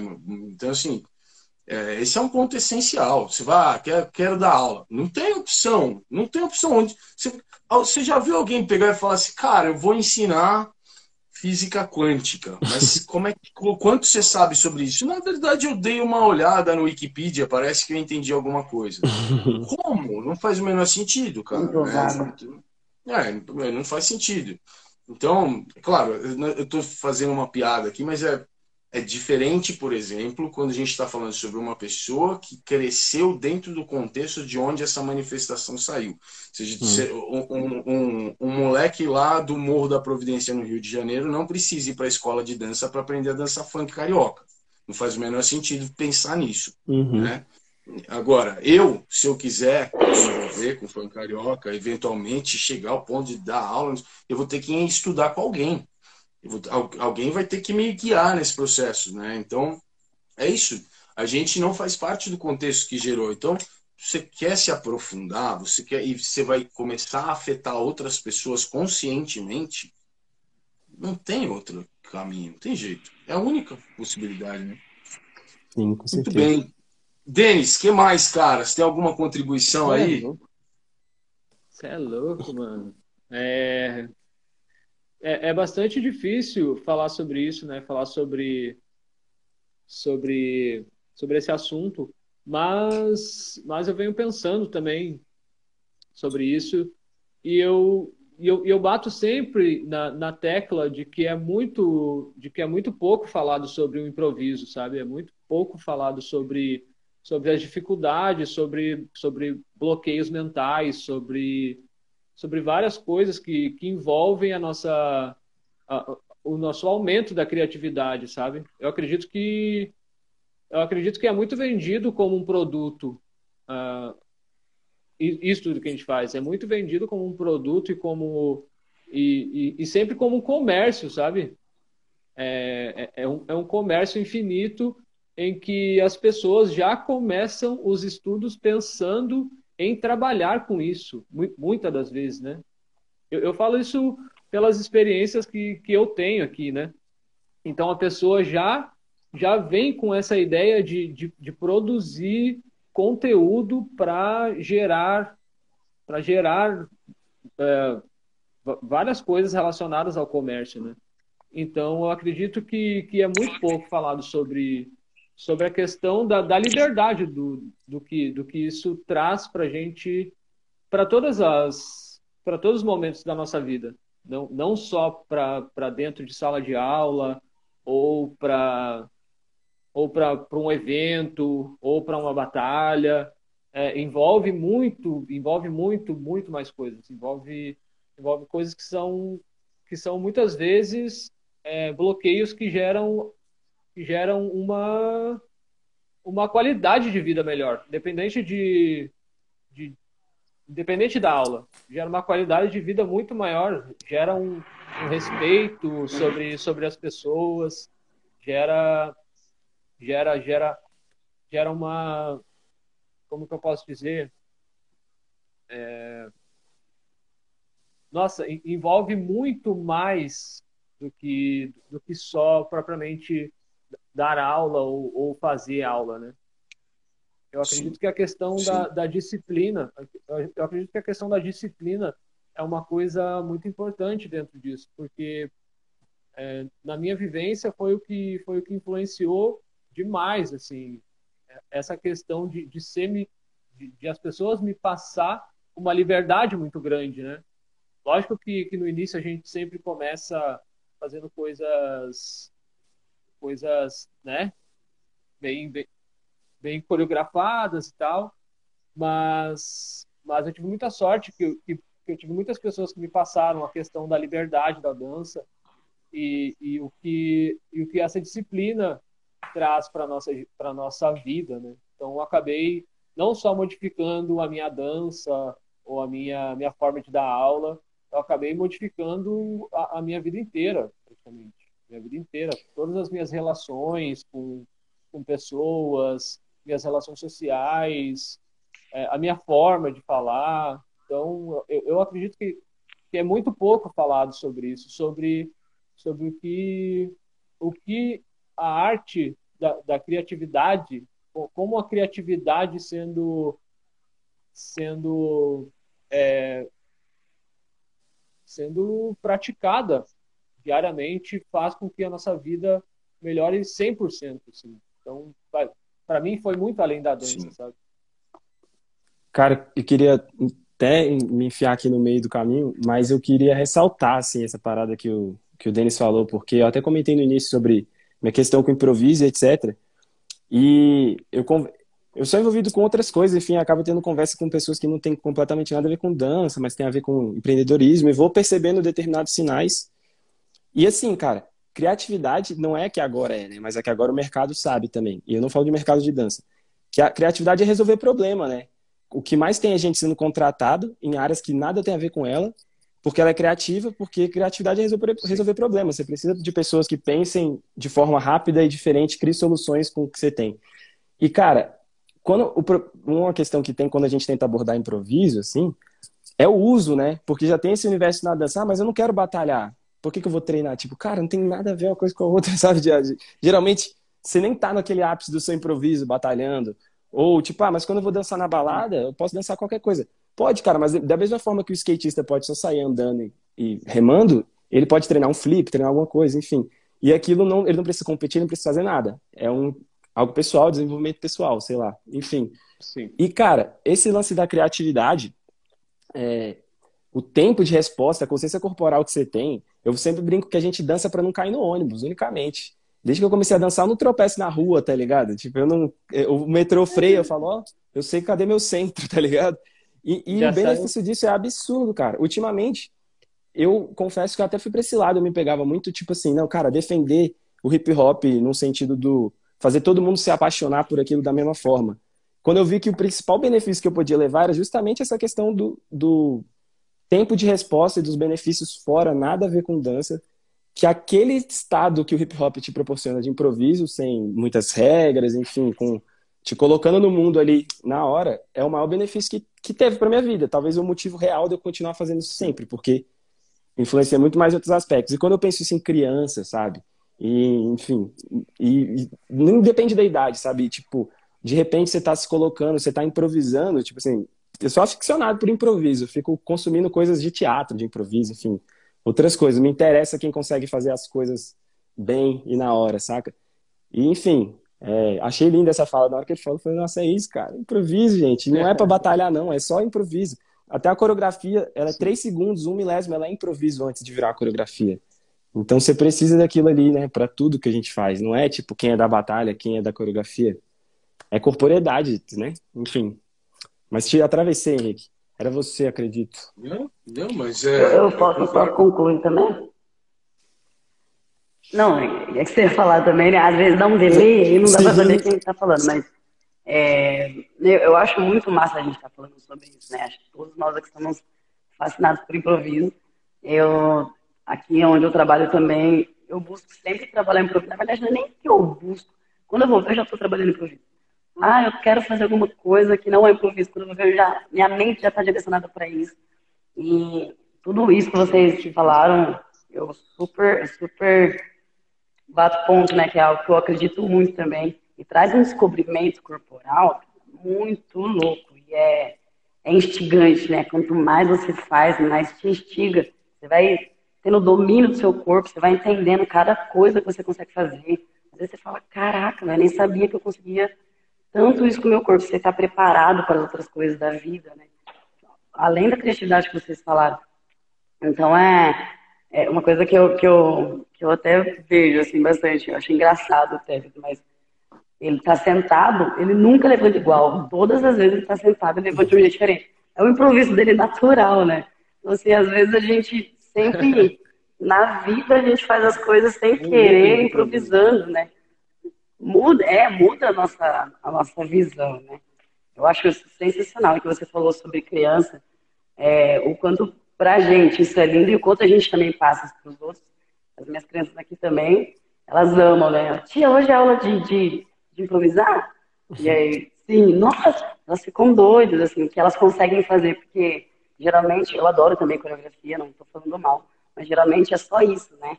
E aí, o quanto a gente consegue trabalhar com coreografia, com, desculpa, com improviso, é, que traz tanto benefício, é muito louco de ver, é muito gostoso de, de de ver os alunos se entregando, né? Cara, é muito além. Assim, acho que se a gente for ficar falando, é um ponto que dá pra gente falar tanta coisa, discutir tanta coisa, porque eu acho que quando a gente é apaixonado por algo, a gente nunca consegue finalizar, né? Eu não consigo finalizar quando eu falo sobre improviso. É, é muito louco. E a gente vai, a gente que trabalha né, com improviso, sem querer, a gente já. Eu fico o dia inteiro, tô fazendo alguma coisa. Nossa, uma ideia legal, anoto. Aí eu vou lá e trabalho, eu fico o dia inteiro assim, ó e a nossa mente vai trabalhando tudo é no. Uau, muito boa essa ideia, vou fazer, sabe? Então acho que a nossa mente já vai sendo muito mais apta a tudo. Sei lá, eu, eu amo, eu fico brilhando assim quando eu faço. Eu, eu acho que o grande problema nesse caso é a gente ter relegado a ideia de dançar sem pré-definição exata, né? Isso que a gente chama de improviso, tal. A gente relegou isso a um tipo específico de pessoas em uma vivência peculiar, depois que você já vivenciou um certo, uma certa quantidade de coisas e já tem um arcabouço, uma caixa de ferramentas com tantas coisas já contidas e tal, Agora você vai lidar com o improviso. A gente cagou nessa história. A gente errou demais, errou demais com essa história. Quando, na verdade, eu, eu não uso a palavra improviso, tá? Eu não uso. Nas minhas aulas eu abandonei essa palavra faz tempo. Recentemente eu participei de uma entrevista de uma colega para um TCC dela na área de música, ela estuda música e ela estava me fazendo perguntas sobre improviso e ela dentro da aula de dança e tal. E ela, a pergunta era como é que você faz para trabalhar improviso com estudantes iniciantes?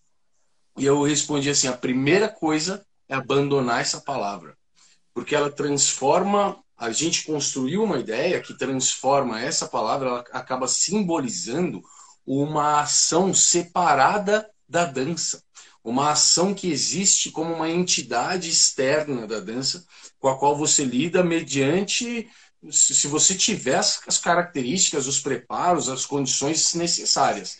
Senão, você não lida com elas. As pessoas, por exemplo, têm a tendência de pensar que essa ideia do improviso não é para iniciantes. Eu não consigo conceber um mundo em que a pessoa entra em contato com essas danças e não é permitido que ela dance no começo ela vai ficar lá até quando? Até ela poder dançar, meu Deus do céu? Não faz o menor sentido. É, você tem que saber é. nadar para entrar na natação.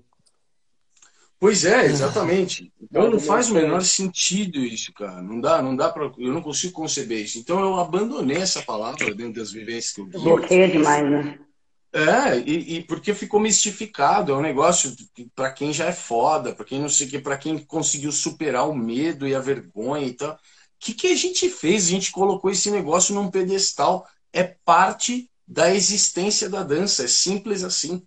Ela, ela não existe sem isso. É, não tem improviso, tem dançar. Você é. dança, é. eu danço. Então bora, bora dançar, let's go. É Total, é isso, né? Então, esse, eu, eu acho é. que esse é o grande problema. Em relação negócio de coreografia ou improviso, não é coreografia ou improviso. Tem dança, então tem improviso. Você quer coreografar? Coreografa, não tem problema, é uma uhum. baita ferramenta. Mas não tem dança sem improviso, né? Essas danças, sobre elas, estou falando sobre uhum. hip hop dance, não existe hip hop dance sem improvisar, né? Sem liberdade, autonomia, espaço para criatividade, para personalidade, não existe. A dança é feita disso.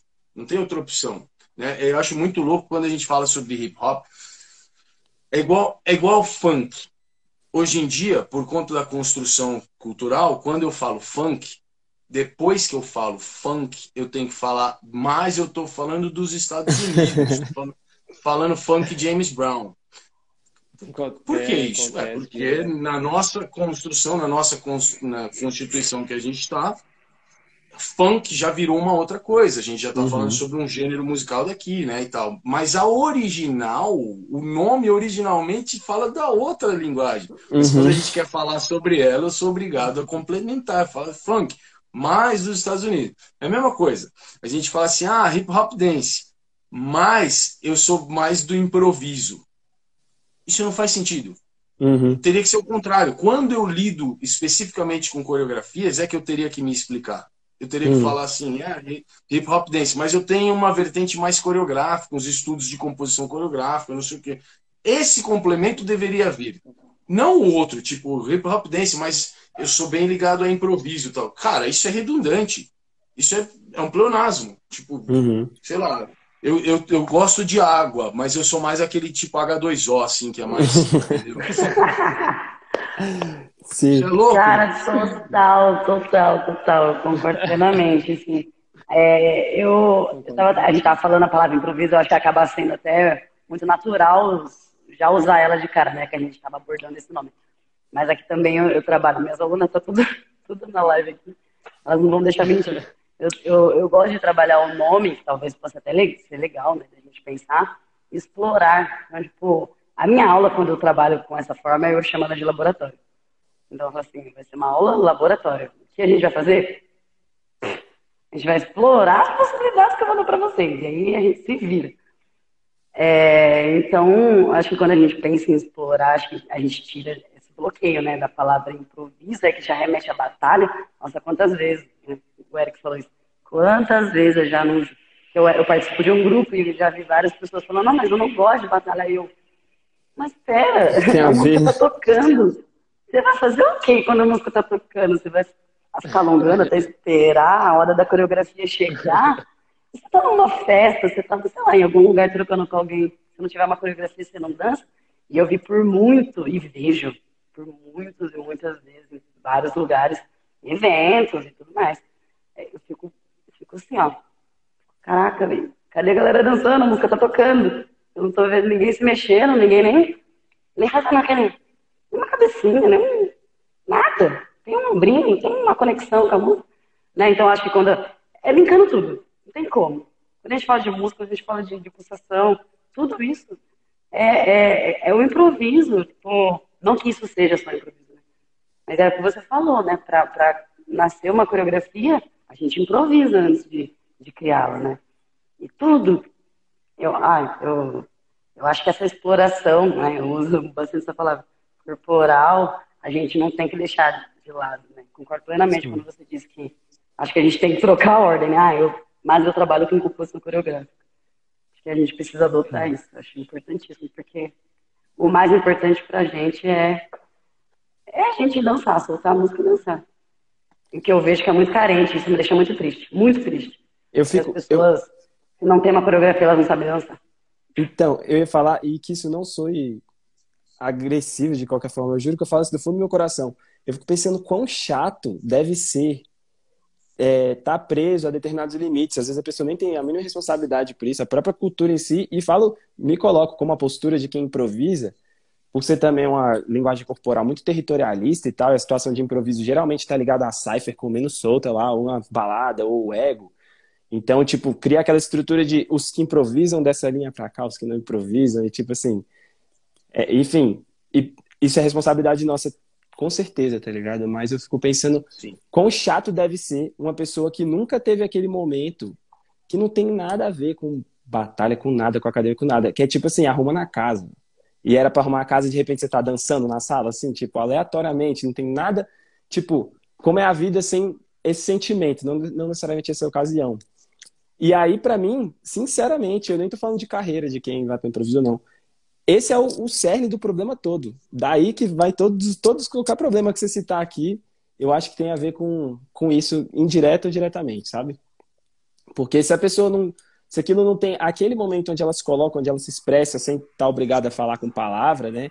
Você já tem, tem palavra, tem código, tem dança. E é aquele momento que você pode falar qualquer coisa que não tem significado algum, sabe? Isso é uma terapia, cara. Isso é meditação ativa.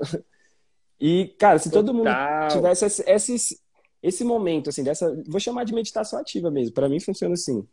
Eu acho que muita coisa seria diferente, assim, com a dança, cara. Tipo, experimentem, sabe? Não é tipo assim, defendendo o, o lado improviso. Tipo, faz o que você quiser, trabalha o que você quiser, mas depois que você fizer tudo que te mandaram fazer, chega em casa, faz só o que você quiser fazer dançando, cara. É a melhor coisa que existe. Não tem como. Alguém falou aqui, é, é libertador, né? Eu não tô conseguindo achar a mensagem. Mas é libertador. Acho que é libertador. É. Acho que é uma palavra aqui que é, que é bem expressiva para isso. A liberdade é uma. A, li, a liberdade que tudo isso traz pra gente é uma, é uma das melhores.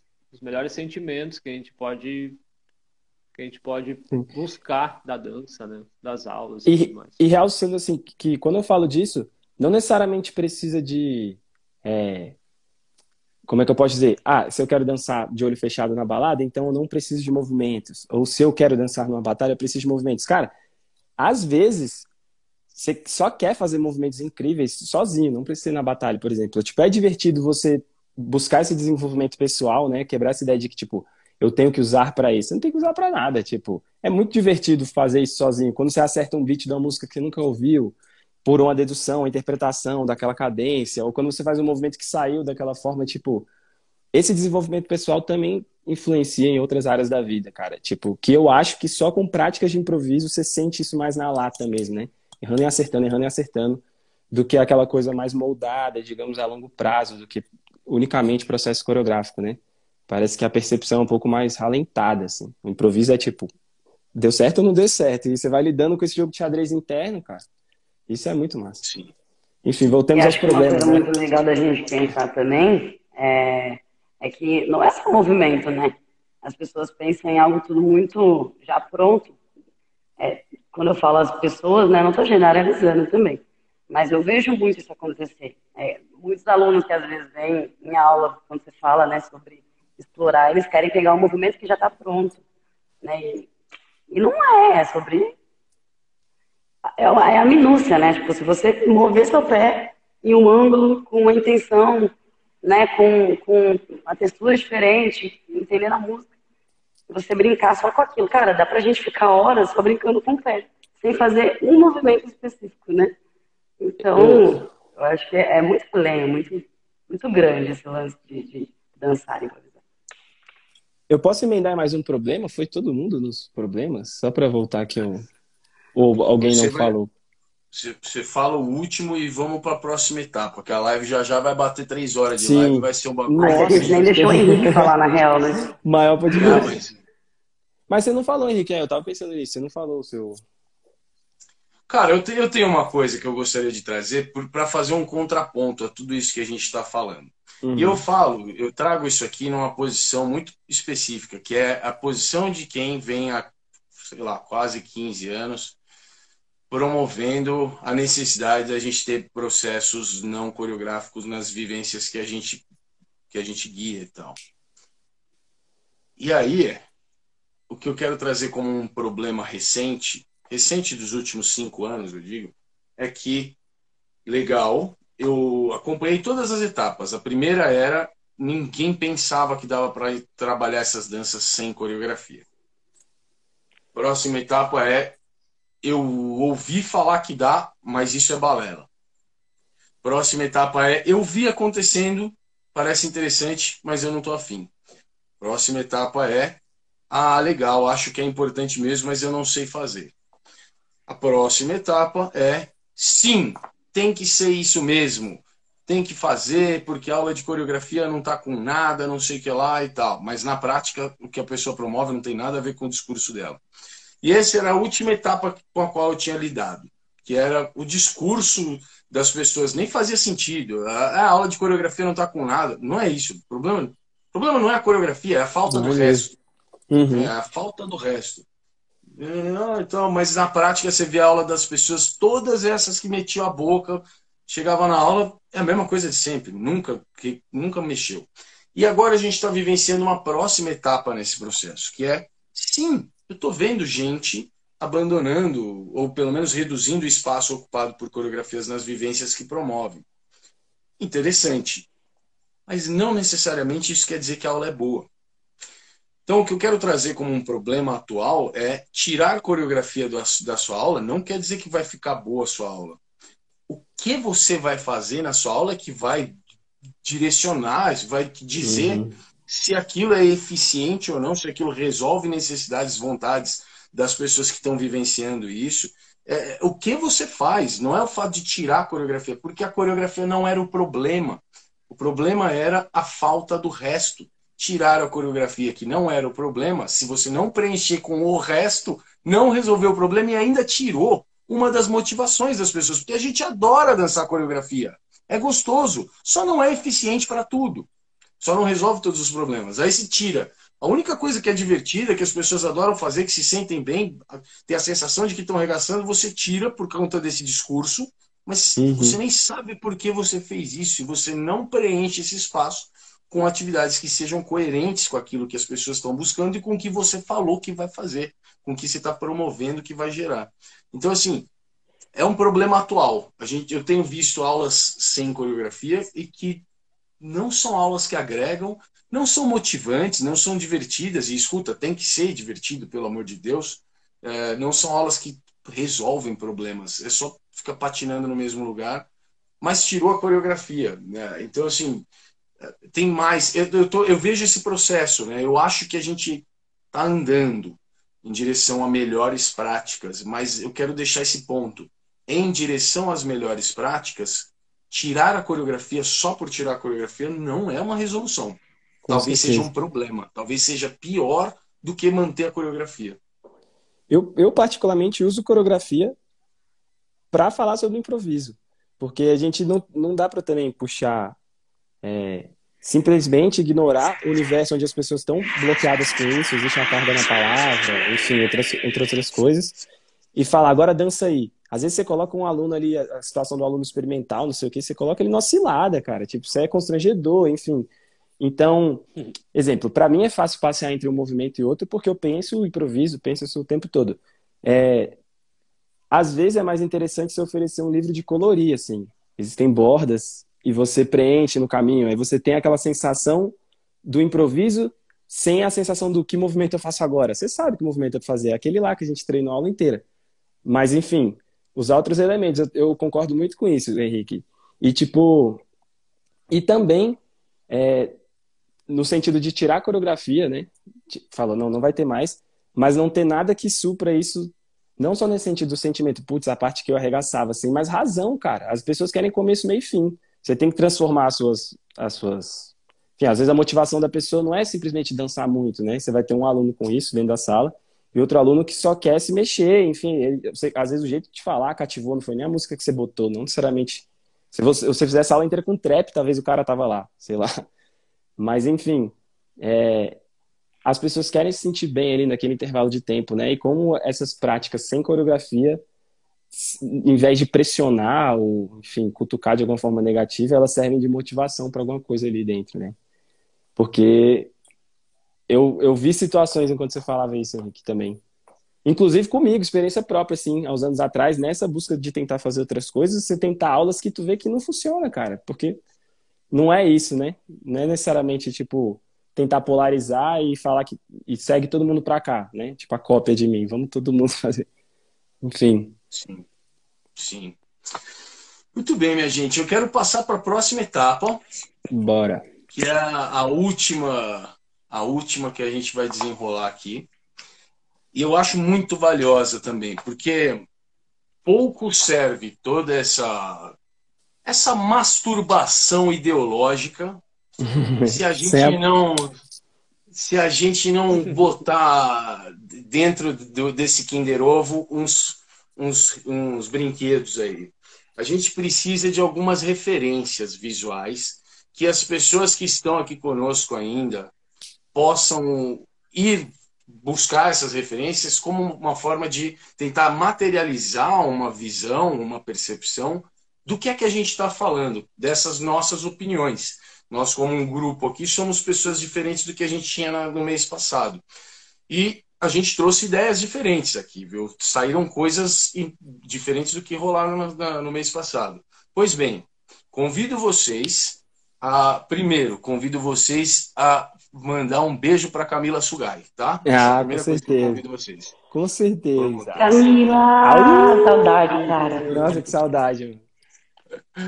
E a segunda coisa para qual convido vocês é para sugerir, cada pessoa aqui sugere uma pessoa que tem como referência dessa estética que você acredita na dança, da dança hip hop, né? Eu boto fé que para mim hip hop dance tem essa cara. Quem é que dança com essa cara, com essa estética? Né? Tem, se for alguém que está aí produzindo, tem rede, nas redes sociais, melhor ainda, a gente pode ir lá acessar o arroba da pessoa, mas se não for também não tem problema. Alguém que dançava, não dança mais, enfim. Convido vocês a contribuírem com alguns exemplos. Quem quer começar? Esther, venha. Posso começar? Eu, favor, eu, eu, vou até abrir, assim, eu quero falar sobre mulheres, que eu, é o que eu mais gosto de consumir, assim, não que eu não gosto de consumir os homens, mas, né, por representatividade. É, e vou puxar lá no ousadia e tudo que a gente falou. Para mim, a mais ousada é a Kyoka. Eu acho que todo mundo conhece Brava. a Kyoka, né? Kyoka é o worshipal. É, nossa, o corpo dela, para mim, é. Você fala assim, caraca. Dança tudo. Será que ela pensou em fazer isso? Que como ela que ela chegou nisso? É impressionante, assim. Pra mim, o corpo dela é amor, assim, de, de ousadia mesmo. Eu também gosto demais, cara. Concordo. Quem mais? Quem vem? Cara, eu, eu tirei vários prints que eu sou horrível com arroba e nome das pessoas, enfim. é... Então, Henrique, é só especificamente é. dessa estética, né? Porque até falar sobre isso, hoje em dia o que me influencia são blocos, tipo, quando você vê o hip hop nas coisas, ó, ele tem, ele tem, ele tem. Então, é um pouco uma fração, mas eu vou tentar falar da, das pessoas especificamente. Só para eu não falar besteira, eu vou consultar a minha cola aqui. Mas sabe o Clau Cosmic? É Cláudio o nome dele, certo? Eu acho que ele tá é, na Noruega, é, não sei. É, é o Clau com, com, Comics, não é Comics. É, achei aqui, Comics, Cláudio Fernandes. Cara, eu sou péssimo com geografia, de onde são, quem é. Eu não consumo muito nomes, assim. Mas ele é um, tipo, pra mim, é a referência ali específica dessa estética. Ele dançando, tu fala, tá, porra, é. Quando é, é né? Não tem é, como, né? É muito legal mesmo, cara. Eu gosto também dele dançando. É e aí, Denis? Mano, é... são, são várias pessoas, né? Várias pessoas que eu, que eu, que eu gosto demais da, da estética, da, da forma como às vezes nem se nem, nem se mexer, as pessoas já são hip hop, né? Tem várias pessoas que eu que eu curto muito o trabalho, né? Mas tem uma pessoa que eu queria que eu queria pontuar aqui, que eu queria tem muito a ver também com com o que a Esther falou, é, que essa pessoa é o Alex De Cage, o Alex De Cage da, da Bélgica. Ele Sim. é um cara que me ele é um cara que me que me faz, me faz pensar muito no, no quanto no quanto o, os fundamentos do, do hip hop, do hip hop dance do nosso corpo é importante, mas também o quanto uh, o quanto essa dança ela ela pode ela pode ser transformada a partir de outras informações que a gente que a gente aprende mesmo, né? A gente aprende mesmo, porque eu eu vendo ele nas batalhas, nos vídeos e tal, é, eu acredito que ele é uma pessoa que mora na Bélgica e ele consegue adicionar extremamente bem a capoeira dentro da, do hip hop dele. Então isso é uma coisa que eu acho muito muito impressionante e é uma coisa que eu percebo muito na na Kyoka também, que ela que ela é, ela adiciona muita, muitas coisas de, de artes marciais, né? Que é que é de onde ela ela vive, né? Então eu acredito que isso para mim é uma das coisas mais interessantes que tem dentro dessa dança, né? O que o quanto a gente pode transformar ela também de acordo com as outras informações que a gente aprende realmente. E ele, para mim, é uma das pessoas que, que consegue fazer muito bem isso. Eu gosto muito dele também, cara. Gosto muito de dança fácil, né, velho? Parece que nem sua. Total. Total, é. é. tranquilinho, né? É, é tranquilinho, chegando. Eu gosto também. Ele, tem, ele faz umas lives dançando, treinando, assim, uhum. bem legais, né? Aquele Sim, chão, chão de, de carpete ali que você tem certeza que o joelho vai ganhar uma, uma ferida, velho. Aquela queimada. Sim. Ele é incrível. Bom, minha vez. Isso. Eu. Eu quero citar uma pessoa que não deu para eu citar na outra, no, no, no, com outro grupo. Eu quero citar o Teves. O Teves, para mim, é uma referência nessa estética, cara. Eu tenho muito apreço pela dança dele. É, faz muito tempo que eu carrego esse, esse apreço. Eu sempre gosto de ver ele dançando. E, e continuo até hoje. Eu continuo gostando de ver o Tevez dançando. Eu continuo me surpreendendo. Continuo olhando para ele e, e, me inspirando, sabe? Eu acho, eu acho impressionante, assim. E, e dá a impressão. Olha, alguém... Olha o cara pra ele,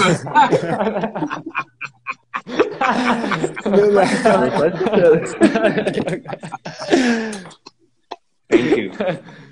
É, você mesmo, Gontijo. Cobrador da Gontijo, desgraçado. tá, tá, citado. Tá, tá, citado, pronto. Que mais? que mais,Issé? É, tem uma dançarina, é São Sebastião, né, Ione? São Sebastião, acho que ela é.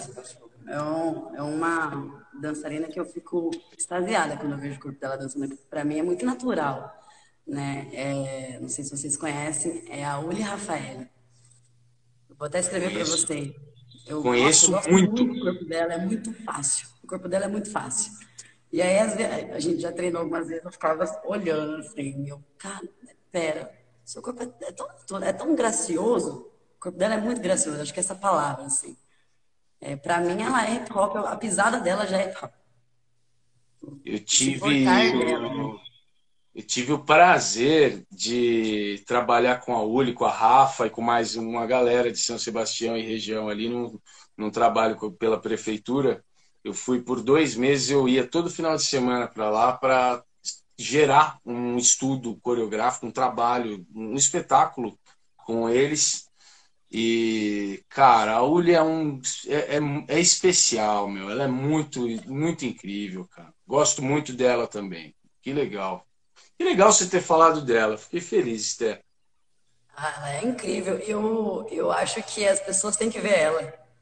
Eu acho uma pena o Brasil ainda não ter visto o corpo lindo que ela tem dentro do hip hop e o quanto ela tem para contribuir. E ela é uma dançarina, professora e pensante, curiosa. Muito incrível. Sim, se você for conversar com ela, ela tem muito a acrescentar. Que legal, meu. Que legal. Muito bom. E aí, Eric, segunda rodada? Cara, eu tô, procurando o Instagram aqui para eu passar certinho. Mas a para mim, cara, é hip hop em todos os aspectos, assim, anda, exala. É a Tawane de Brasília. Eu não sei, eu tô tentava tentando pegar o Instagram dela aqui para falar certinho, foi um amigo inclusive. Mas eu sou péssimo com isso. Se alguém tiver aí, eu vi que a que a Marina tá aí, que deve ter o Instagram dela, a galera de Brasília, manda aí no, no comentário. Mas a Tawane, para mim, cara, ela se mexendo Tawane, na balada. Tony que participou do Baobá, é essa? É. é. Pronto, boa referência. Nossa, mano. Nossa, é a amiga próxima, assim, e eu falo de, de outros momentos, assim, sabe? Tipo, mexer o ombro e tu fala, mano, Nunca vou mexer o ombro desse jeito, tá ligado? É quando é mesmo. É, é incrível, velho. Ela é incrível. Você era uma das pessoas Legal, que eu mais. Aí, ó, a Marina botou o nome, o nome dela. Eu acho hip hop até osso. Da hora, mano. Da hora. Hip hop até o osso. é o osso. Ela é, cara. É só e o aí? creme, né? O, o creme Fala, Denis. Ah, então, cara, é, eu, eu, falei de uma pessoa, uma pessoa de fora do Brasil, né? Mas eu preciso, na verdade, preciso falar aqui de uma pessoa que, que me influenciou a, a, a minha vida toda, praticamente. É inacreditável como, como essa pessoa me influenciou e me, influencia até hoje, que é que é uma pessoa que muitas vezes não é uma pessoa que tem a cabeça muito aberta e que muitas vezes não não trabalha apenas o, o hip hop dance, mas não sei, cara. Essa pessoa teve uma, uma importância muito grande aqui, aqui de, de onde eu sou, aqui no Rio Grande do Sul, para outras pessoas também que, que acompanham o trabalho, que é o Getúlio Viana, cara, o Jet. Jetizada. O, o, o, Jet é uma, o Jet é uma pessoa que, que eu me lembro que eu sempre eu sempre analisei ele a minha vida toda e muitas pessoas analisa, analisaram ele e ele sempre foi uma pessoa que, que impressionava só, no, só no, na, na chegada mesmo, sabe? Só na. Sempre, ele sempre teve essa, essa energia que a gente, que a gente busca no hip hop e essa, essa atitude que a Esté estava falando. É, ele sempre teve isso muito, muito natural. Então, isso faz com que qualquer dança que ele faça é, se torne se torne hip hop, porque isso é uma coisa que que está nele, que, que já está na, na, energia dele, que acaba acaba influenciando outras pessoas. Isso isso é uma coisa que eu acho extremamente importante essa capacidade de da gente influenciar as pessoas mesmo, só pelo fato de a gente assumir que a gente é aquilo na nossa vida realmente e vai ser assim até o fim. Isso dá, dá uma certa esperança na gente também e eu preciso falar dele porque ele é uma, uma referência para mim a vida inteira, então. Mas... Que da hora, é. mano. Gosto muito do Jet, mano. Gosto muito dele. Eu gosto muito dele, dele, do cara. Eu tenho Exatamente. sentido muita falta do Jet, porque lá em Garopaba, né, Denis, que a gente sempre se encontrava lá todo Sim. ano, pô. Era o único momento em que eu via o Jet. Eu só via ele uma vez por ano, cara, lá em Garopaba. E agora, né, enfim, com essa história toda, é, é, não, é, tive, é, tive isso. É incrível, é incrível porque eu conheço ele há, há muitos anos, a minha vida inteira, desde quando eu era criança. E eu me lembro que eu sempre, eu sempre queria ser o Jet, né, na verdade. Eu sempre queria ser o Jet. Eu queria, Caralho, que falta de opção, hein, mano? Não, é verdade. Não, é, é verdade. É porque é porque você não tem noção como que era aqui no meu bairro antigamente. Era só o jet que chegava com, tá entendendo? Na style, assim, ó. Pá. E eu ficava olhando, cara, que, o que, que é isso? Da onde é que vem essa, essas roupas que o cara usa? Da, da onde é que vem esse, esse style? E ele, ele dançava e tal. Então acho que teve uma. Ele é uma pessoa que representa demais, assim, a, to, a todos os momentos. E isso é incrível, é a todos os momentos. Ele pode estar na frente do, do, do, do Obama, ele vai ser aquela pessoa que vai influenciar o Obama a dançar também. Então, isso para mim é uma coisa que, que é inacreditável. É legal. Pode crer. Muito legal. Bom, vou dar minha mais uma. Cara, eu, eu, eu já falei sobre ela na outra live eu vou falar de novo, cara. Porque de lá para cá ela se tornou mais inspiração para mim ainda, que é a Marta Nevwire. É... Cara, eu continuo assim. Agora eu, eu tenho já algumas aulas aí que eu tenho o prazer de ter a Marta fazendo minha aula toda semana e é uma, aí é uma outra vivência, ver ela estudando na, na minha aula, eu fico babando, cara, e realmente tirando um monte de inspiração em ver essa mulher se mexendo.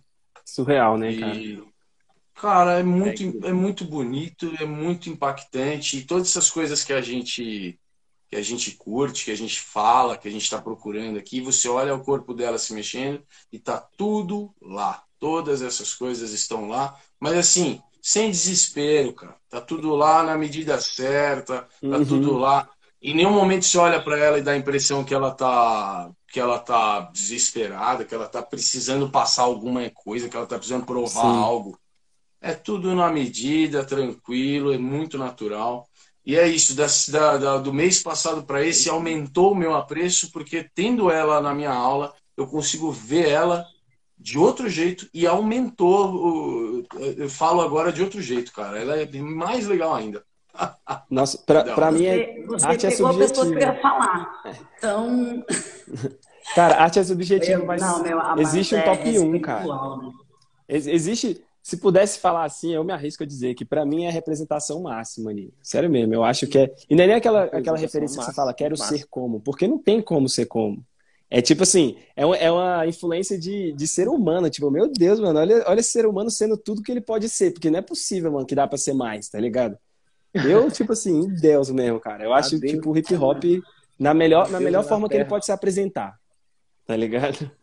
É aquilo Eu, eu ali, até cara. brinquei lá no, no grupo, né? Eu não nego meu favoritismo. Não nego mesmo. É. Eu acho, acho muito lindo o corpo dela. É, acho que não é nem só corpo, é espiritual. Assim, não sei se vocês conseguem. Sim, velho. É, Ela e o Batala podiam me adotar, cara. Eu deixava. Adota pra ser. Eu tava conversando com o Tom Tom ontem sobre isso. E aí a gente entrou num assunto também falando sobre ela. E aí a gente falou, cara, não tem como falar. É, é espiritual é. A gente, quando a gente olha, não é sobre te impressionar, né? É sobre te arrepiar. Eu, eu choro. Eu assisto, eu choro. É, É cara. isso. É Eu isso, fico o é dia isso. inteiro assistindo, eu vou chorar o dia inteiro. Não tem como. É isso mesmo, pode crer. É emocionante mesmo. Eu, eu sempre falo que tem dois jeitos de você acionar as pessoas que estão te vendo dançar. Tem um jeito que é quando as pessoas que estão te vendo fazem assim, uau, ah, joga tênis, uau, tal. E tem um outro jeito que é quando as pessoas fazem assim, ó. É a diferença do azedo e do amargo, né? Tipo isso.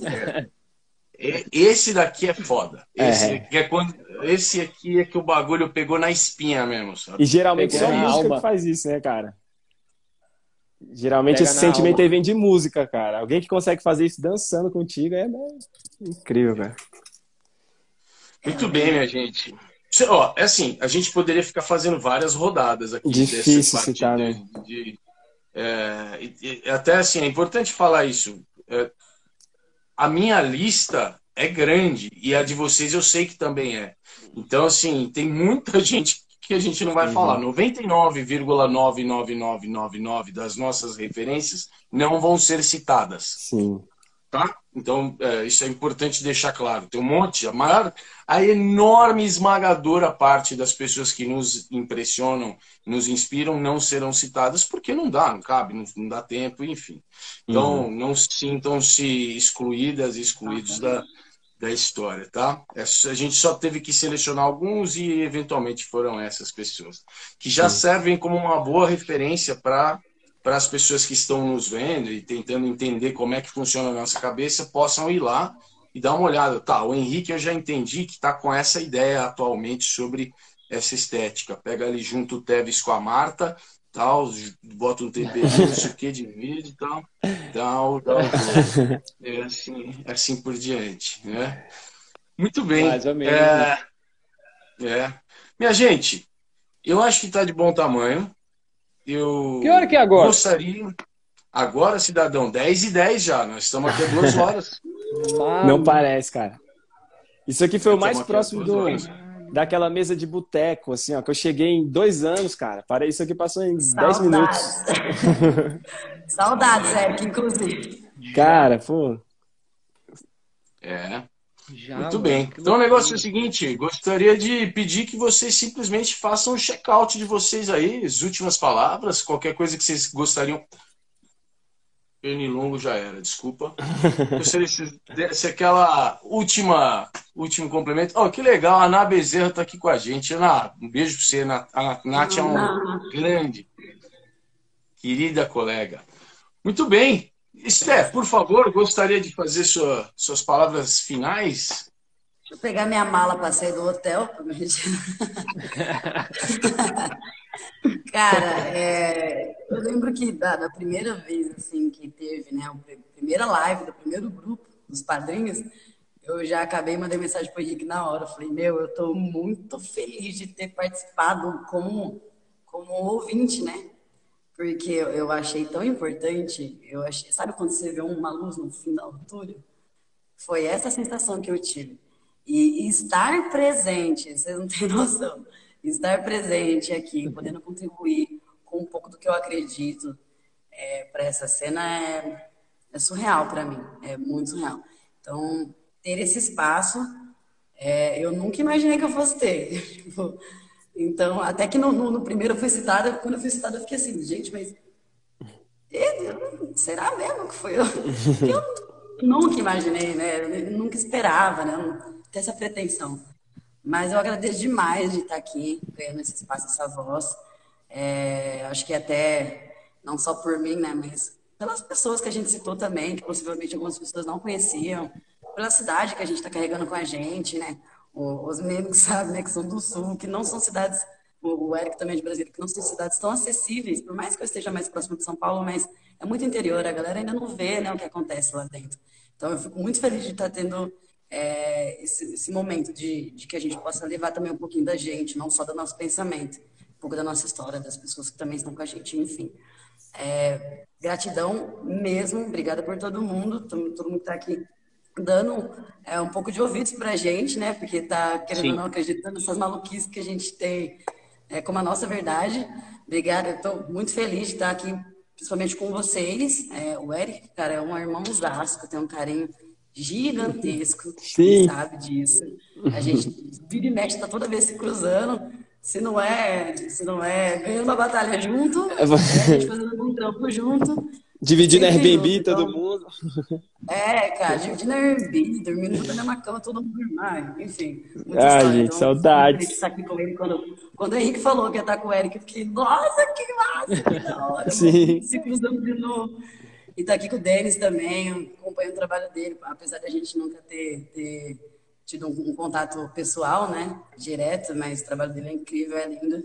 E dispenso, né, é, a fala do Henrique, porque a pessoa inteligentíssima é que traz muito, muito conteúdo pra gente, é, que eu tenho muito apreço pelo trabalho, pela pessoa, pelo corpo, enfim. Inclusive, tenho feito algumas aulas e isso tem, né, vira, toda aula vira a nossa cabeça, você fica, eita, não sabia de nada, gente, saí daqui nova. Então é isso, já falei, sem mais delongas, mas obrigada demais. Está sendo muito importante para mim, de verdade. Obrigada de carinho. De coração. Eu quero dizer que vocês que estão aqui, se não conhecem, é, a Esté tem sido para mim uma grande referência do corpo feminino no hip hop dance, que é algo que merecia, né, o corpo feminino no hip hop dance merece, merece muito mais conversa sobre esse assunto, merece muito mais. A gente precisa falar mais sobre isso, porque, uh, enfim, tem toda uma história de apagamento, enfim, na sociedade, uma história de apagamento das mulheres em vários setores, e na dança hip hop isso é muito potente. E a Esté tem sido uma, uma dessas mulheres que ultimamente tem, tem estado na minha lista de mulheres que eu preciso olhar para aprender, para entender melhor, para descobrir coisas. Mas tem um outro lado da STEC que eu gostaria de sugerir que vocês que estão aqui fossem conhecer, que é que são as aulas coreográficas da STEC. Eu acho de uma qualidade tão espetacular conseguir gerar coreografias que mantêm a estética mais tradicional da, da, dessa dança, né? sem perder essas qualidades quando leva para coreografia. Isso é raro, é difícil de fazer é difícil de fazer. Então, quero sugerir para vocês que estão aqui que depois vão lá para assistir uh, os vídeos das coreografias que ela usa nas aulas. Eu acho um baita trabalho espetacular. Muito legal, Esther. Obrigado, Valeu. viu? Um prazer ter você. Valeu demais. que mais? Eric, faça você aí suas palavras finais de hoje, cara. Cara, é isso, nem tem muito o que dizer. Queria agradecer real mesmo, assim, do fundo do meu coração. E é muito legal isso mesmo. É... Enfim, de, de ter esse espaço, sem muita pretensão de nada, mas é legal quando você tá, né? É uma, nostalgia. Eu lembro esse lugar, né? Tipo, de estar tá pegando aula do Henrique lá com 14 anos, sei lá, e hoje em dia ter a oportunidade de estar trocando como em outros momentos, assim. E o Denis, que eu trombei outra situação, e a Esté, outra situação. Então, enfim, isso é muito acolhedor, é muito legal mesmo, tipo. E é, eu fico. Eu não sei se eu fico. Vou dar exemplo da Esté, que a gente tem essa caminhada junto, assim. Eu não sei se eu fico mais feliz de estar aqui ou de ver a Esté ali, sacou? Ver o Denis ali. Tipo, isso é muito legal, interessante, cara. Isso é muito massa. Então, que queria agradecer de verdade. E também queria deixar, assim, uma, uma coisa relacionada também àquele ponto lá da vivência, assim de uma frase que ficou matutando na minha cabeça, que eu gosto de falar, que é tipo assim: não é analogia perfeita, mas é que não tem como, digamos, você se formar em gastronomia, você virar um chefe sem provar. Em algum momento você vai ter que provar, cara. E para mim seria esse um resumo de tudo que eu tentei dizer aqui hoje também, sabe? Tipo, no, você pode gostar só de comida, você pode querer virar um chefe, você pode querer abrir seu negócio, independe. Mas em algum momento, para se falar disso, você vai ter que provar. Então, acredito que é a mesma coisa. Tipo, a galera procurar a vivência mínima mesmo, de ouvir, de ir lá na, ver álbum no Spotify e ouvir o resto do, do álbum, da música que você gosta, ou enfim, tá em algum evento, alguma coisa, ou fazendo algo pela sua comunidade, enfim. Eu acho que isso é o mais importante. E no mais, é isso. Muito obrigado, galera. Prazer estar aqui. Prazer todo nosso, cara. O Eric está na minha lista dos, dos corpos do hip hop que eu mais gosto de ver dançando. Toda vez que eu falo isso, ele fica meio sem graça. Não sabe, não sabe, muito bem é lidar, é lidar com isso. Pô, Eliseu Correia, saudade, meu irmão. Grande abraço, viu? Da hora. Mas o, o Eric sabe que é, eu falo isso de, do coração, porque eu já falei muitas vezes.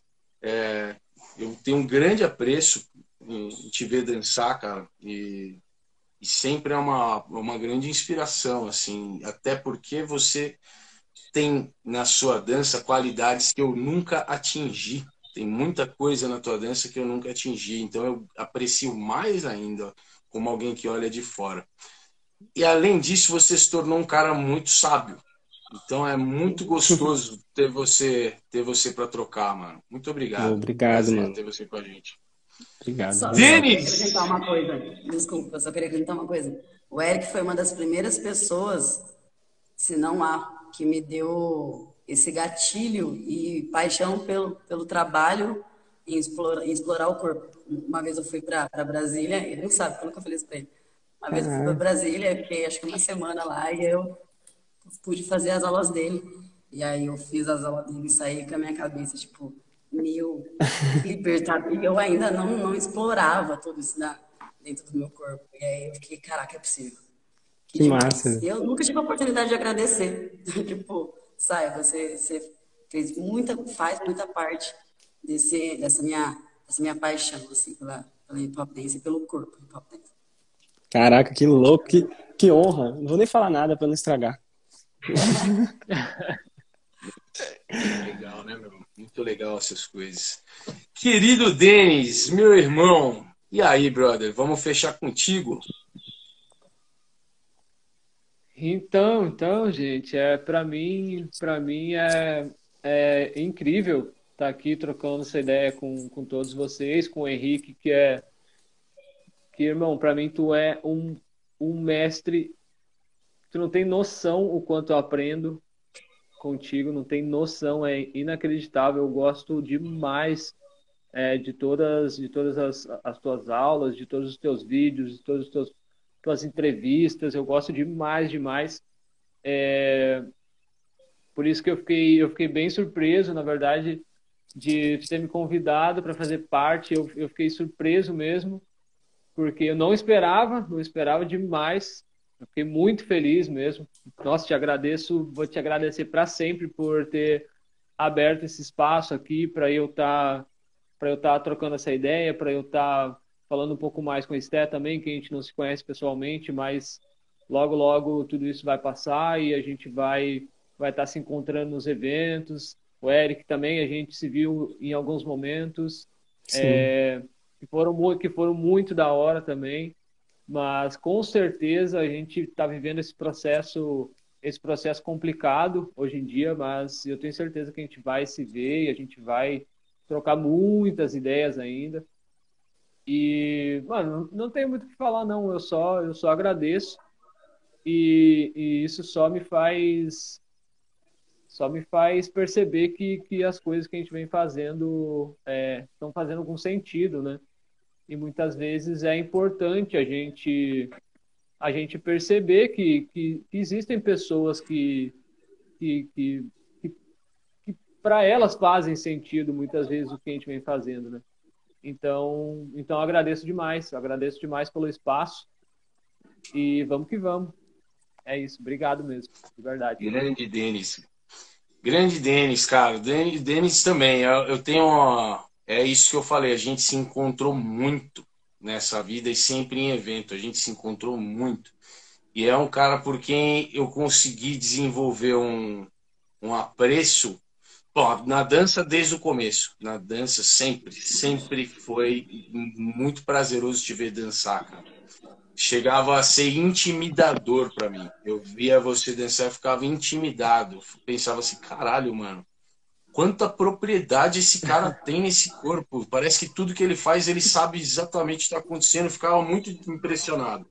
Mas, a mim, verdade é que... E para mim é muito louco é, escutar isso agora, tu não tem noção. Ah, é verdade, desde o começo. Eu sempre pensei isso quando eu te via dançando. Mas o fato é o seguinte: eu não te conhecia direito, né, cara? Eu só apreciava a tua dança. Era tudo que eu tinha, era a tua dança. E aí, eventualmente, por conta de redes sociais, eu comecei a te ver melhor. Aí, uma ou outra vez, nos eventos, a gente começou a conversar melhor. Muito depois que eu é. parei é. de fazer júri também, de batalha, eu comecei a ficar mais leve para trocar essas ideias. A gente conseguiu se aproximar mais. E aí eu fui vendo que, caralho, era muito mais do que dança. O cara é outro nível mesmo. Enfim. Olha, tá até rodando lá, ó. Ficou até. Até travou. Até travou. Não acredito. Voltou, voltou, voltou, voltou. voltou. E aí é, é, isso, cara. Eu fui conseguindo descobrir que por trás da dança tinha muito mais coisa valiosa ali. E, e a real, Denis, é que eu tive muita vontade de te convidar para estar aqui e não foi pela dança. A tua dança me impressiona desde o começo, sempre me impressionou. Mas não foi pela dança. Eu te, te, te trouxe para cá, quis que você tivesse com a gente por outras coisas. Né? E, e, isso é um isso é um elogio, mano. É um elogio que eu faço para você. Muito bom. Nossa, muito, muito obrigado, bom. mano. Muito obrigado, de verdade. Muito obrigado.